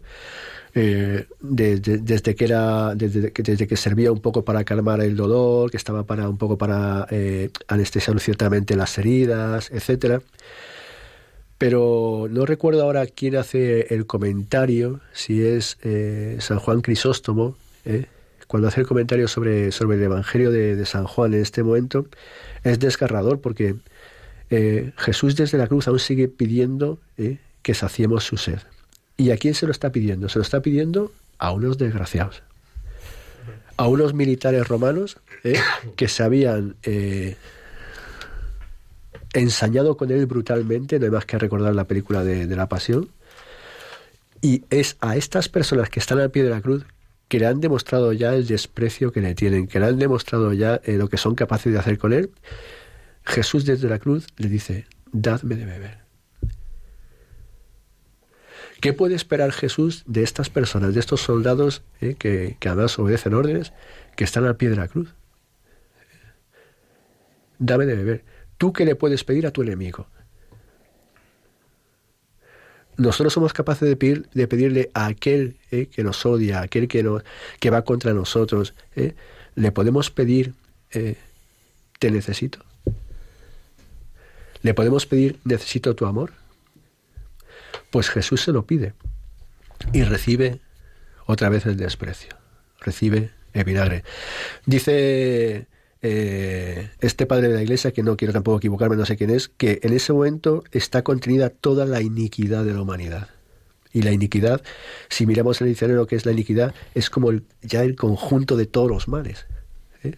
Que estamos matando eh, al, Hijo de Dios, que Él nos suplica, aunque hagamos algo por Él y que le devolvemos el vinagre. Pues este grito de, de, la sed de Jesús, que es que saciemos su sed de amor por nosotros, ¿eh? es una llamada por nosotros. O sea, Jesús les está todavía dando la oportunidad a estos, a estos romanos les está dando la oportunidad todavía de amarle. Les está dando la oportunidad todavía de salvarse. Les está dando la oportunidad. ¿eh? Y aunque no lo hagan, Él da la vida por ellos. Entonces, saciar la sed de Jesús en los más pobres, saciar la sed de Jesús ¿eh? No es porque Jesús nos necesite a nosotros, sino porque nosotros necesitamos saciar la sed para conocerle a Él ¿eh? y para nuestra salvación. Cuando Jesús le pide a la samaritana, dame de beber, Jesús dice que está en el pozo a la hora sexta. La hora sexta es la hora eh, más dura del día. Es la hora de cuando no hay sombra. Es la doce del mediodía. Es, de viene nuestra palabra siesta. ¿eh? Y, es un momento eh, formidable porque eh, Jesús está cansado del camino, dice, y se sienta en el pozo a esperar a la mujer. ¿Qué hace una mujer yendo a un pozo a la hora sexta? Nadie va por agua, nadie va por agua al mediodía. Los que alguna vez conocéis esta tradición o, habéis hecho eh, esta, esta tarea, a por agua se va de madrugada cuando no ha salido el sol todavía, que es más fácil recorrer el camino y ya tienes agua en casa ¿eh? para toda la jornada. Nadie va por agua ¿eh? al mediodía, salvo alguien que no quiera ser visto por nadie. ¿eh? Esta mujer que era pecadora, que luego veremos a través de la lectura que, era pecadora, era además samaritana, debía sentir una vergüenza tal por su vida. ¿eh? Y Jesús la está esperando al borde del pozo. Y le dice, dame de beber.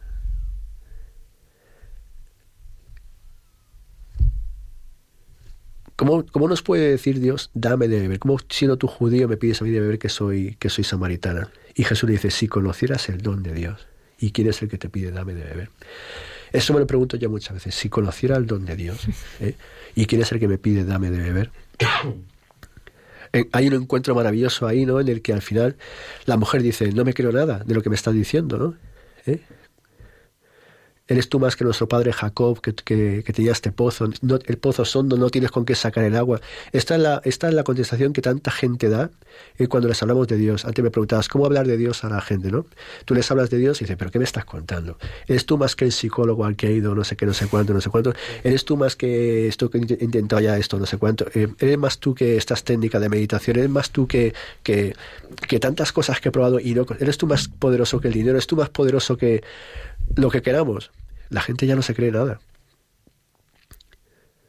Hasta que al final esta mujer, ¿eh? ¿qué vería en Jesús?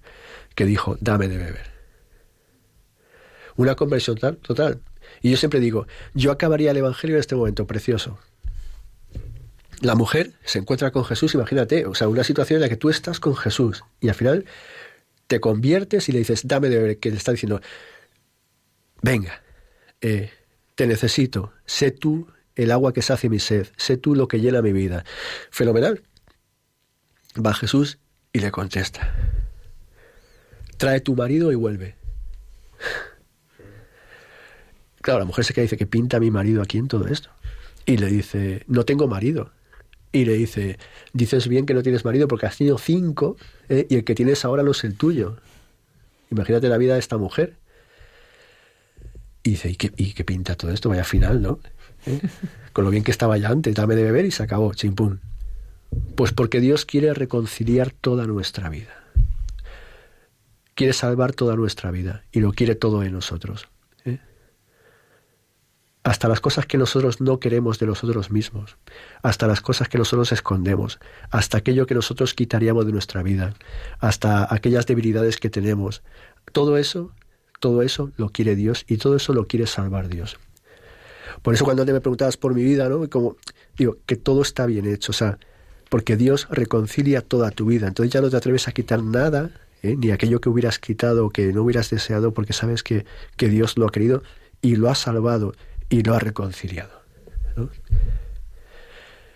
Está en la sed de Jesús. Entonces, que Jesús tenga sed en la cruz es que es una llamada de que nos quiere salvar a través de eso, de que saciemos la sed de Jesús en todas las pobrezas, ¿eh? en todas las pobrezas. Dios ciertamente no, no, no, los necesita, pero nosotros sí que le necesitamos a Él. La vocación del diácono, como nos recordabas, es una vocación de servicio y por tanto también a la que estamos llamados todos. ¿no? ¿Cómo defines tú y cómo explicas tú el servicio, este ser servidor, ser siervo? Pues es tremendo, eh, porque...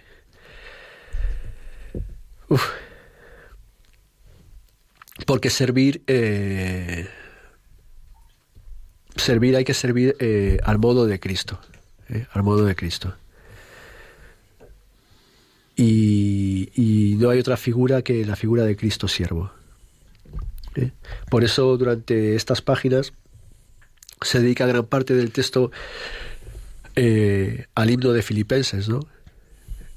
Eh, dadme el consuelo de Cristo, ¿no? El cual siendo Dios, ¿eh? pues se despojó ávidamente de su dignidad y se hizo hombre, ¿no?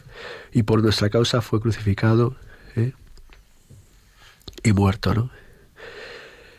Es la figura del siervo de Yahvé de Isaías, es servir hasta, hasta el final, servir hasta el extremo es eh, entregar la vida. Es desaparecer, como decía antes, ¿no? Es ser el último. ¿eh? Es, pues, dar la vida para que otro la tenga, ¿no?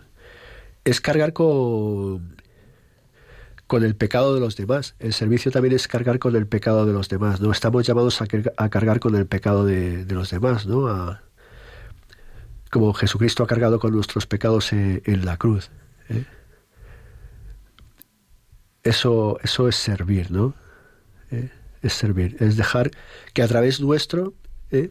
sea Dios el que, el que salve, ¿eh? que a través de, nosotros ¿eh?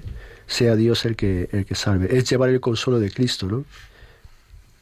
No es que nosotros consolemos, ¿eh? Consolemos a nadie, no es que nosotros salvemos a nadie, es dejar que a través nuestro Dios consuele, ¿eh? Dios salve, Dios cure, Dios vende las heridas, ¿no? Y en lo que Él nos pida. ¿eh? Una premisa fundamental del servicio es eh, no elegir aquello en lo que en lo que hemos de servir, ¿no? Sino, sino en lo que en lo que Dios quiera, ¿no?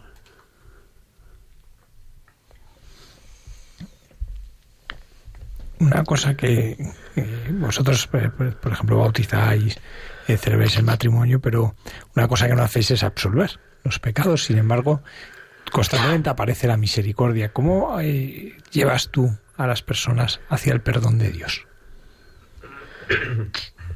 Bueno, pues eh, algo fundamental para, para llevar a las personas hacia la misericordia y, el perdón de Dios. Es que, que estas personas se sientan amadas por Dios. ¿eh? Y ya solo el consuelo de Cristo, ¿no? Y, el, y la mirada de Cristo y la, y la escucha de Cristo, ¿eh? pues puede hacer descubrir eh, en estas personas dentro de, de su sufrimiento que, que, Dios les quiere. ¿eh? Y a que deseen, y a que deseen este perdón y esta, y esta misericordia, ¿no? Todo, todo, todo lo, que toca a Cristo, todo lo que toca a Cristo y está relacionado con Cristo, eh, habla de la misericordia de, Dios, habla de, su amor. Y puede llevar a la persona al deseo, ¿no? Porque ante el perdón de los pecados ¿eh? hay un paso previo que es el deseo, que es el deseo, es el reconocimiento de la culpa, ¿no? El reconocimiento del error, el reconocimiento de, de la caída y el deseo, ¿no? Y el deseo de que sea el Señor quien, quien cure las heridas y, y perdone esos pecados. Descálzate porque pisas tierra sagrada. En algún momento del libro le pides al Señor que, que te descalce, ¿no? ¿Por qué? Sí, porque este es el, el, momento en el que Moisés se acerca a la zarza ardiente y la zarza que no se consume, ¿no? Y recibe esta, esta, este mensaje, descálzate porque el terreno que pisas es sagrado. Yo creo que muchos de los terrenos que, que tocamos en, este mundo, eh, muchos de los terrenos que tocamos eh, son sagrados. ¿eh? Y hay que descalzarse. Por ejemplo, uno no se puede acercar a, a los pobres de cualquier manera. De cualquier manera. Lo primero porque el pobre te va a reconocer enseguida y puede hasta, hasta despreciar tu ayuda o no quererla o... Pero segundo porque, porque en el mismo pobre es Jesucristo quien está. Entonces, cuando hablo de descalzarme, es que eh, cuando vas a visitar a un enfermo, cuando vas a, acercarte a alguien en sufrimiento, cuando vas a llevar la comunión a alguien, eh, lo primero es, reconocer, eh, entrar casi con reverencia, ¿no? A esa casa. Que no solo te abre su casa, que te abre su, su corazón, su eh, intimidad, su intimidad, su a, dignidad, su dignidad, eh, su desnudez, su desnudez, en situaciones muy difíciles. ¿eh? Sí, sí, desnudez, incluso en algunos casos prácticamente física. Ves a las personas en situaciones eh, tremendas, ¿no? Porque están ya eh, incapacitadas incluso para llevar una vida, una vida normal, una vida ordenada, una vida. Y tú entras ahí y tú entras ahí. Y tienes que entrar como el que va a estar eh, delante de Jesucristo. ¿eh? Con lo cual te tienes que descansar, tienes que, que, reconocer que eres indigno de estar en esa casa, que, tú no vas a, salvar a nadie, ¿eh? sino que Dios te permite que, a mí me lo hicisteis. ¿No? A mí me lo hicisteis. Cuando lo hicisteis con uno de estos pequeños mis hermanos, a mí me lo hicisteis. Y hay que entrar con total reverencia de que es verdad que tú le puedes llevar al Señor. ¿eh? Pero es verdad que, que es paradójico, pero es el mismo Señor el que te abre las puertas y el que te deja que toques otra vez su cuerpo llagado en la enfermedad o en la, o en la precariedad de, esta persona. ¿eh? Que llegas a esas personas en situación de fragilidad. De desnudez, ¿no? Como, como decías. Y, y hay que descansarse. Porque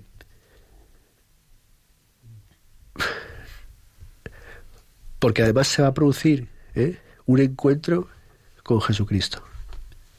¿eh?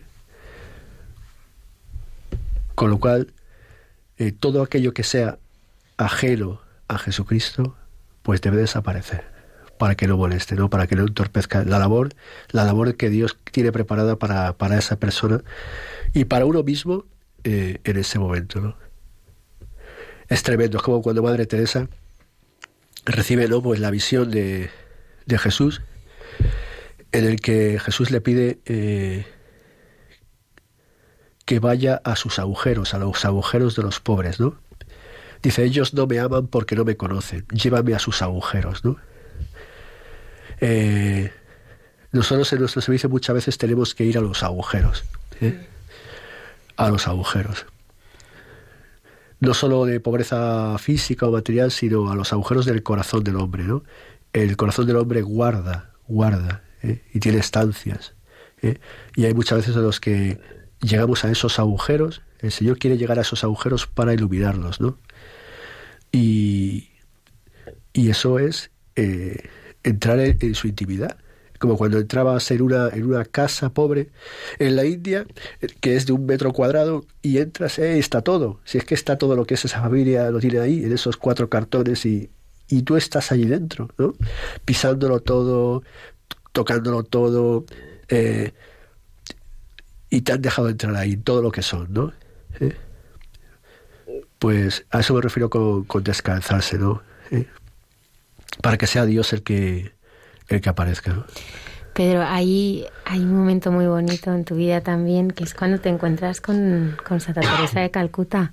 Ah, pues sí. O sea, quiero que nos lo cuentes, no quiero que se lo pierda ningún oyente. Pues fue una casualidad que para Dios no existen las, las... Eso, causalidad. ¿eh? Eh, pues fue en 1997 y, y, además fue eh, en septiembre de 1997 pues eh, estaba en casa madre, estaba pues en este primer viaje que hice a, Calcuta y Madre Teresa estaba todavía, vivía, estaba en una silla de ruedas, ya iba a la capilla en la silla de ruedas. Y bueno, eh, pues yo la veía muy bien, de verdad, de salud y de todo. Había pasado por algún achaque, pero yo la veía con una fuerza y un carácter. Eh, cómo llevaba la oración de las hermanas en la capilla, pues era increíble, ¿no? Y era costumbre que cuando los voluntarios eh, se iban a marchar de regreso a sus casas, pues el día antes pues pedían cita ¿no? con, con ella por si podían hablar, podían hacerse una foto o algo, o algo similar. ¿no? Con lo cual eso quedaba ahí pues para cuando yo me fuera. Pero resulta que, bueno, eh, las hermanas habían decidido que yo me fuera de, de Calcuta a una leprosería que tiene cerca de Asansol, que se llama Santinagar, que es la primera leprosería que, que abre Madre Teresa, que significa ciudad de paz, un lugar espectacular. ¿eh? Y bueno, pues eh, vieron que yo podía irme allí. Y yo, bueno, pues a lo que me dijeran, ¿no? Yo estaba encantado de la vida.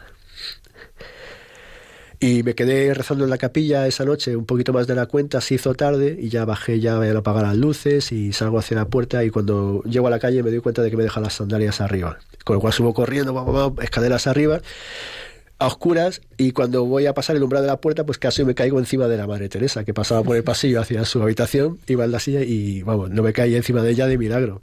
¿eh? Entonces, bueno, ya que estaba con ella, pues cruzamos unas palabras, ¿eh? ella, ella me bendijo ¿eh? y, y, bueno, pues, pues marché. Me fui a la leprosería y cuál fue mi sorpresa, bueno, y la de todos, que a la mañana siguiente pues se empiezan a ir ahí, a oír pues revuelo, gente para allá, corriendo para arriba, para abajo, y es que había fallecido Madre Teresa. Entonces para mí pues, pues fue un, un privilegio, ¿no? Poder haber tenido este encuentro con ella, eh, que iba a ser pospuesto, ¿no? Hasta que yo me marchara por esta, por este incidente y, que haya podido estar con ella así de esta forma, pues eh, dos días antes de que de que falleciera. Fue un privilegio inmerecido también que continuó, ¿no? Porque eh, la superiora de la casa en la que yo estaba, Sister Vinoy, eh, al ver que yo tenía una cámara de fotos, me dice, bueno, pues las superioras sí que podían ir a casa madre para, para, para el entierro, el funeral, etcétera, los velatorios. Entonces me dijo, Pedro, vente conmigo, vente conmigo y así pues también me acompañas y podemos hacer alguna foto. ¿eh? Con lo cual, pues fue un privilegio porque volví otra vez a Calcuta y, pude estar con, Madre Teresa de cuerpo presente, pues por muchas horas, en la capilla de, las hermanas, gracias a esta, a esta superiora. Y lo llevo en mi corazón. ¿eh? El poder haber estado con ella y, en ese momento eh, tan importante que es el tránsito ¿no? de, Madre Teresa al Padre, ¿eh? de Santa Teresa de, de Calcuta, pues como una bendición, ¿no? Ahora también, déjame que lo cuente también, pues sigue siendo Calcuta, ¿verdad? Sí.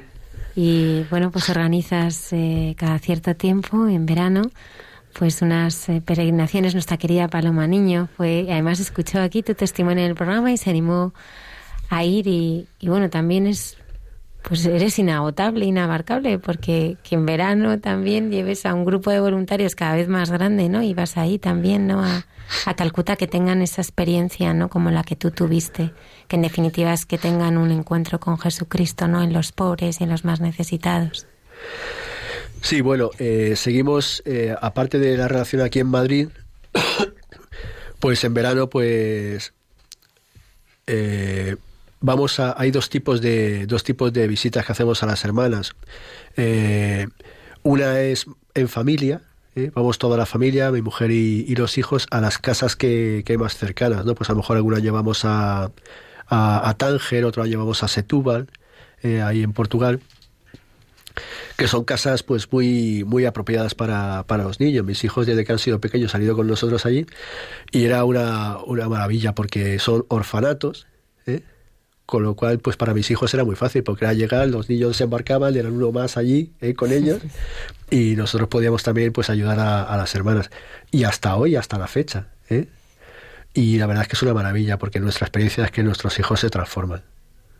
Se transforman. O sea, llegan allí y, y son otros. Mira que son, mira que son majos, ¿no? Pero es que allí son otros. ¿eh? Y la experiencia de Calcuta, pues eh, todavía de momento pues la, hago yo solo, ¿no? Porque por la distancia, por las vacunas, por las historias, por las dificultades, pues, aunque quizá este año seguramente ya eh, mis dos hijos mayores puedan venir conmigo. ¿eh? Qué bien. Y sí, la idea surgió porque hablando con la gente sobre, sobre ese tema, descubre uno que hay mucha gente que querría ir, pero que no sabe cómo, o que solo no iría, o que, o que con un poquito de un pequeño empujón pues se, animaría. Entonces surgió el tema de las peregrinaciones. Se va como peregrinación. O sea, el objetivo fundamental es el encuentro con, con el Señor. ¿eh? El objetivo fundamental no es ni ir a ayudar, ni, ni. que también hay personas que van por ese motivo y fenomenal. ¿Eh? Pero es el encuentro con, el Señor.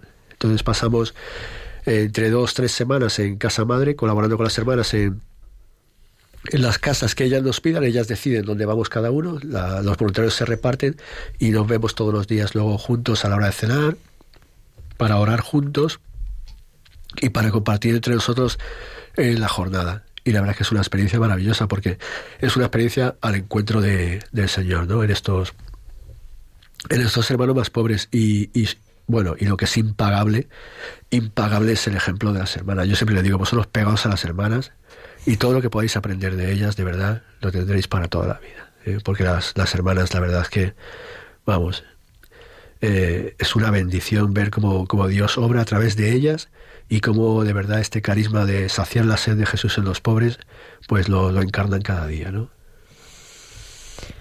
Bueno, pues se nos ha pasado volando, Pedro. se nos ha pasado volando. Y Bueno, es, es un regalazo, ¿eh? El diácono pobre y fiel en lo poco. No solamente para los diáconos, ¿verdad? Sino, sino para todos, para todos. Además, eh, está editado por la Conferencia Episcopal Española. Cuéntanos también un poco cómo, cómo ha sido esto. Bueno, pues ha sido un camino, un camino largo. ¿eh? En principio pasó por varias, varias comisiones y sí que, sí que vieron la posibilidad de, que, de hacer lo propio, ¿no? de hacer lo suyo ¿eh? y que fuera la propia conferencia episcopal la que la que lo. Para mí es un privilegio y yo siempre lo digo y además lo digo sinceramente, ¿no? O sea, eh, si ya lo pensaba antes, más lo pienso ahora, ¿no? Que el libro no es mío. Yo todo lo que lo que haya podido poner ahí me lo ha regalado la Iglesia, me lo ha regalado el Señor. ¿eh? El libro no es mío. Entonces que ahora sean ellos los que lo publiquen es un libro que, que nace de la Iglesia y para, y para la Iglesia. ¿eh? Y si puede ser para gloria de Dios y bien de nuestros hermanos, adelante. ¿eh? Y si no, que desaparezca, como dije. No, bueno, o ¿Eh? sea, ahora mismo nos comentaba el padre Javier, el padre Isaac, que ahora mismo pues en muchísimas diócesis ya lo están utilizando, ¿verdad? Sí, en la diócesis de Getafe el diaconado permanente está utilizando el libro. ¿Verdad, padre Javier? Sí, porque pero, no, pero volvemos a lo mismo. Se utiliza porque es, es un instrumento para la formación realmente los diáconos, ¿no? Pero que es para todos, porque tenemos que descubrir esta dimensión del servicio, ¿no? Y, y, esta dimensión, pues a la que estamos llamados todos, ¿no? De vivir el descendimiento, de vivir la humildad, de vivir, pues, el, experimentar la debilidad para poder conocer la fuerza de Cristo. Y son meditaciones, pues, hechas desde, pues, es un corazón que ora, un corazón que, que se ha entregado y eso es impagable. Pedro, muchísimas gracias, padre de familia. Eh, 30 años en el camino neocatecumenal. Tenemos muchos amigos kikos que les saludamos también desde, desde aquí. También Escolapio. ¿eh? Sí, como decía también el cardenal, en primer lugar, gracias a, a Lourdes, ¿eh? gracias a, bueno. a, mi esposa. Le damos las gracias también ¿eh? por habernos, de, habernos dejado que estuvieras esta noche aquí. Sí, y, y, porque ella es el principal instrumento que ha puesto Dios en mi vida para, para acercarme a Él, ¿eh? a través de nuestro matrimonio. O sea, el amor, eh, la caridad, donde primero se prueba es en la, en la familia, las personas que tenemos cerca, ¿no? Y, y sin duda alguna, pues es eh, la primera vocación a la que fui llamado, ¿eh? al matrimonio, ¿eh? y la que y la que sustenta y la que soporta pues pues todo lo demás no gracias a mis hijos también y gracias a, a mi comunidad de catequistas por supuesto porque porque es la son los que han hecho posible que, que la fe en mí fuera creciendo no la, como la iglesia adulta no pues va pues va enseñando no poco a poco a a, a, lo que significa la vida la vida en Cristo y lo que me queda por aprender. Claro que sí. O sea, Don Carlos Osoro además es... presentó el libro. Sí. Qué ilusión, hace el 3 de diciembre. Sí, pues me dio mucho pudor, la verdad, porque la verdad es que estaba sentado a mi lado, presentó el libro y yo sé la agenda que tiene, o puedo, o puedo suponer la agenda que tiene nuestro cardenal, que es enorme. Cuando hablé con su secretaria dijo, pero otra cosa más, pero si el pobre no para. ¿no? Y veía cómo tenía el libro subrayado y con comentarios y anotaciones. Digo, jo, me da un apuro, don Carlos, que te, se tenga que haber leído el libro, de verdad. con el poco tiempo que tiene para, para tantas cosas que tiene que hacer, ¿no? Pero sí fui muy cariñoso y la verdad es que, que, que muy importante, ¿no? Que fuera él que fuera él nuestro pastor quien, quien lo presente, ¿no? Pedro, muchísimas gracias. Ya sabes lo que te admiramos y lo que nos ayudas siempre. Gracias a Dios. Gracias a Dios que, que es a, al que debemos admirar, ¿no? Por todo lo que hace en nosotros, si nos dejamos hacer. Y como dije en la presentación, eh, rezad por mí porque yo ni soy pobre, ni soy fiel en lo poco. Una y 45 minutos eh, de la madrugada, seguimos y continuamos aquí en el programa de Mucha Gente Buena, ahora con Entre tú y yo, la hermana Carmen Pérez.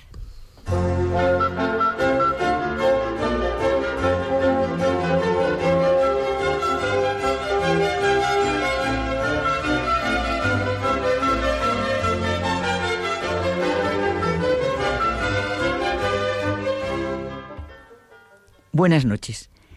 José Manuel, a nuestro rato de intimidad entre tú y yo.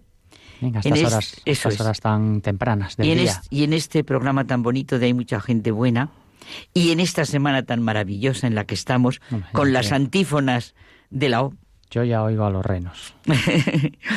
Estas antífonas de la O que te digo, José Manuel, es que es una preciosidad. Eh, bueno, las hemos cogido por eso, porque son una auténtica llamada, son un grito de fuerza, de vida, de esperanza. Pero espera, espera, espera, espera. Vamos a ver, Carmen, que tú, como siempre, te disparas.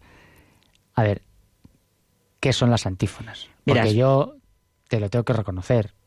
Sí que sabes lo que son las Sí, antífonas. porque lo he mirado hace cinco minutos. No, no, y lo sabes. Porque te- iba a hablarlo contigo, pero si no, claro, pero los que están, yo me imagino ahora estar en la cama, decir la antífona, pues, cualquiera coge, se levanta, mira el teléfono, mete No, no, Google. no, verás. dime qué es la La antífona. antífona, antes de los salmos, eh, son de la liturgia, antes de los salmos, hay como una breve oración o una breve invocación o una breve llamada. Y entonces lo hay antes de los salmos, antes del himno, y luego, ahora, en estos días, antes del Magnificat y después del Magnificat, hay unas antífonas muy especiales que son las que se llaman las antífonas de la O. Vale. O sea que ya ves- más o menos me ha quedado claro de es. lo que estamos hablando. Es que eso es la liturgia. Si está muy bien que lo digas, no vivimos sin liturgia. Es que es verdad, la liturgia, es, eh, pero fíjate que la liturgia es forma de, eh, eh, forma parte de la vida. Justo. Forma parte de la vida. La liturgia en, en el sentido, digamos, sagrado y también en el sentido eh, Social de la vida. social, Sí. personal. claro. Hay liturgias. Claro, exacto. Y fíjate, rezamos como un hombre que tiene y siente el cuerpo y que por él conoce y siente lo que le rodea. Bueno, esto me lo ha enseñado y digo mi amigo, porque lo digo por ti, mi amigo Romano Guardini. Ya estamos. Eh, Le vamos a invitar un día aquí a que venga, en espíritu.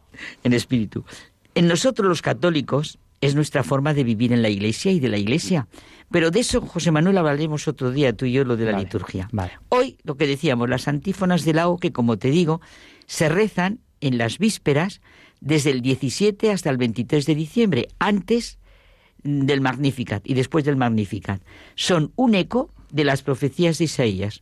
Algunas están contenidas en el himno Cielos, lloved vuestra justicia.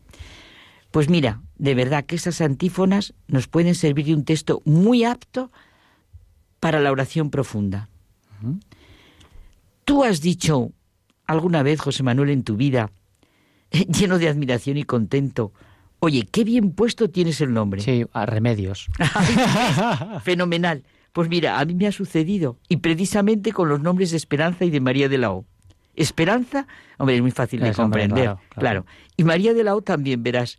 Fíjate. Esa admiración es tan expresiva. Recuerdo a una encantadora madre, vive, ¿eh? María de la O, tiene familia numerosa, a la que sus hijos le hacían broma con el nombre, tanto en momentos de alegría como cuando les ponía firmes. Oh, mamá, gracias, qué bien puesto tienes el nombre. Causas de admiración, estás en todo. Sí, pero en otros momentos le decían, oh, mamá, pareces un sargento, ya sabemos quién manda en casa. Es que es, es un nombre curioso. ¿eh? Ya no se ya no se ve este nombre mucho. Sí, ¿no? bueno, yo esta la conozco y no, no es muy mayor. Esperanza y María de la O. Los dos nombres tienen un profundo y entrañable sentido de preparación para la Navidad. Eh, Eso es verdad. Hay muchas personas, como tú decías antes, que se llaman Esperanza, Sí. pensando en la Virgen, en Nuestra Señora de la Esperanza. se llama Esperanza. Claro. Y qué sabiduría del pueblo creyente que también ha llamado a María Nuestra Señora de la Fe, Nuestra Señora de la Caridad. Realmente las reces cristianas es una maravilla, aparecen por todas partes. Me acuerdo ahora de Chesterton. El cristianismo ha pasado por una serie de revoluciones y en cada una de ellas ha muerto.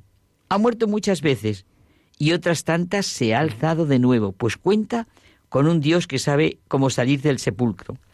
La fe, la esperanza y la caridad están a pesar de todos los pesares transformando las épocas. Y hay, hay, hay una advocación que en, en estas notas que tú y yo nos intercambiamos antes Sí, de sí. tal, que a mí me ha dejado un poco como dado la vuelta.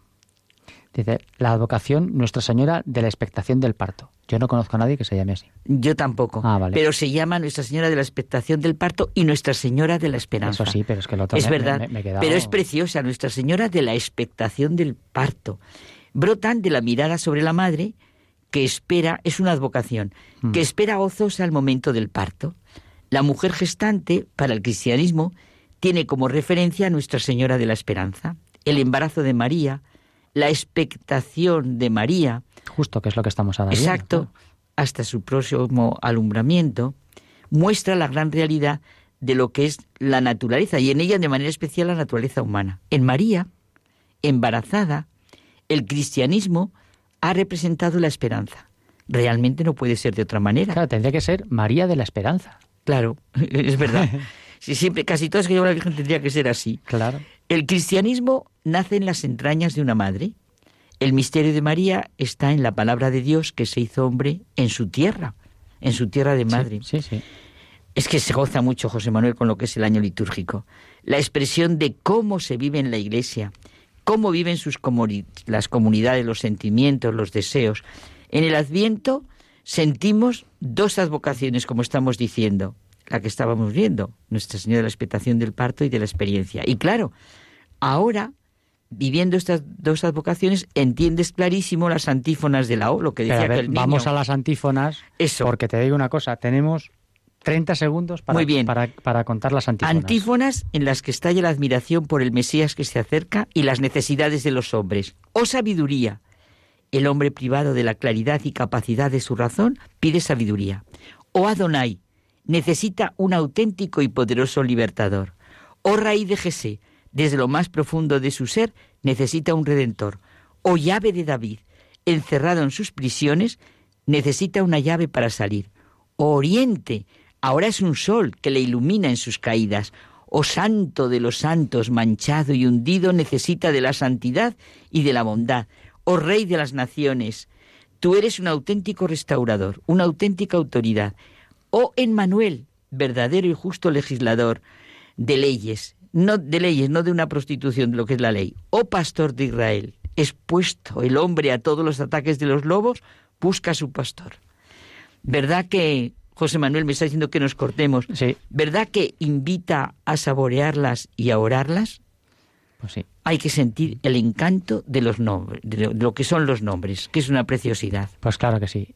Bueno, Carmen, que tengas una feliz Navidad Igualmente, feliz Navidad. y ya sabes, hasta la semana que viene.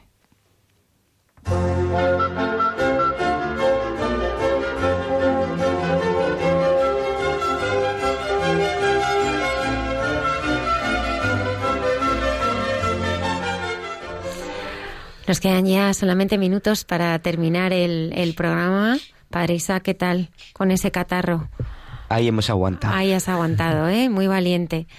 Padre Javier, tendremos en el próximo programa al rector eh, del Seminario Mayor de Santiago de Compostela. Sí, a don Carlos. Y disfrutaremos un montón con todo lo que nos va a contar de sus vivencias y también pues cómo, cómo él vive ¿no? en su relación con Cristo.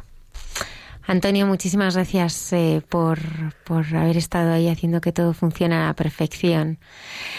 Eh, vamos a despedirnos como más nos gusta hacerlo, que es eh, eh, rezando y dando las gracias a Pedro Jara, que ha estado esta noche aquí con nosotros. Muchas gracias, Pedro, por, por habernos acompañado y esperamos que, que regreses, porque aquí, desde luego, en este programa te estamos siempre, siempre esperando. Gracias a vosotros, Almudena.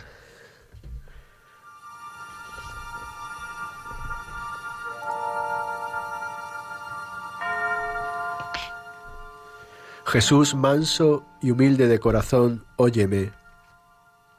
Líbrame, Jesús, del deseo de ser lisonjeado, del deseo de ser alabado, del deseo de ser honrado, del deseo de ser aplaudido, del deseo de ser preferido a otros, del deseo de ser consultado,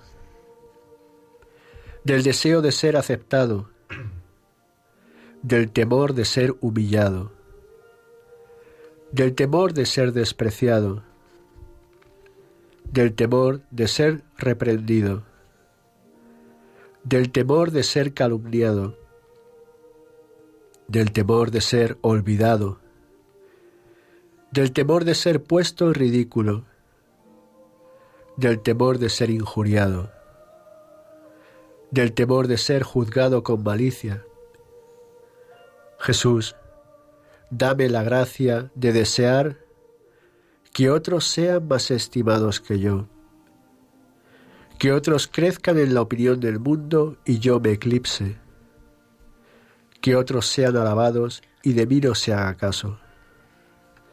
que otros sean empleados en cargos y a mí se me juzgue inútil, que otros sean preferidos a mí en todo, que los demás sean más santos que yo, con tal que yo sea todo lo santo que pueda. Oh Jesús, que siendo Dios te humillaste hasta la muerte y muerte de cruz, para ser ejemplo perenne que confunda nuestro orgullo y amor propio. Concédenos la gracia de aprender y practicar tu ejemplo, para que humillándonos como corresponde a nuestra miseria aquí en la tierra, podamos ser ensalzados hasta gozar eternamente de ti en el cielo. Amén. Y que la bendición de Dios Todopoderoso, Padre, Hijo y Espíritu, Espíritu Santo descienda sobre vosotros. Amén. Podéis ir en paz. Demos, gracias a Dios.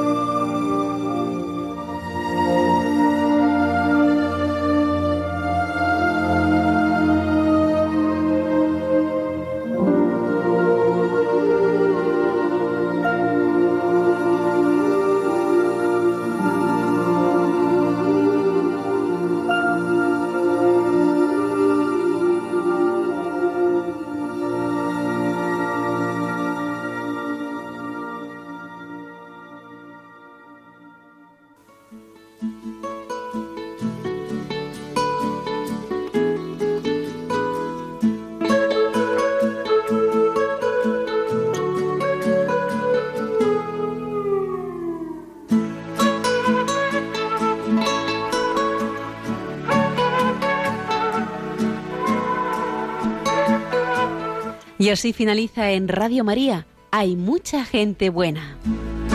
Un programa dirigido por Almudena Delgado.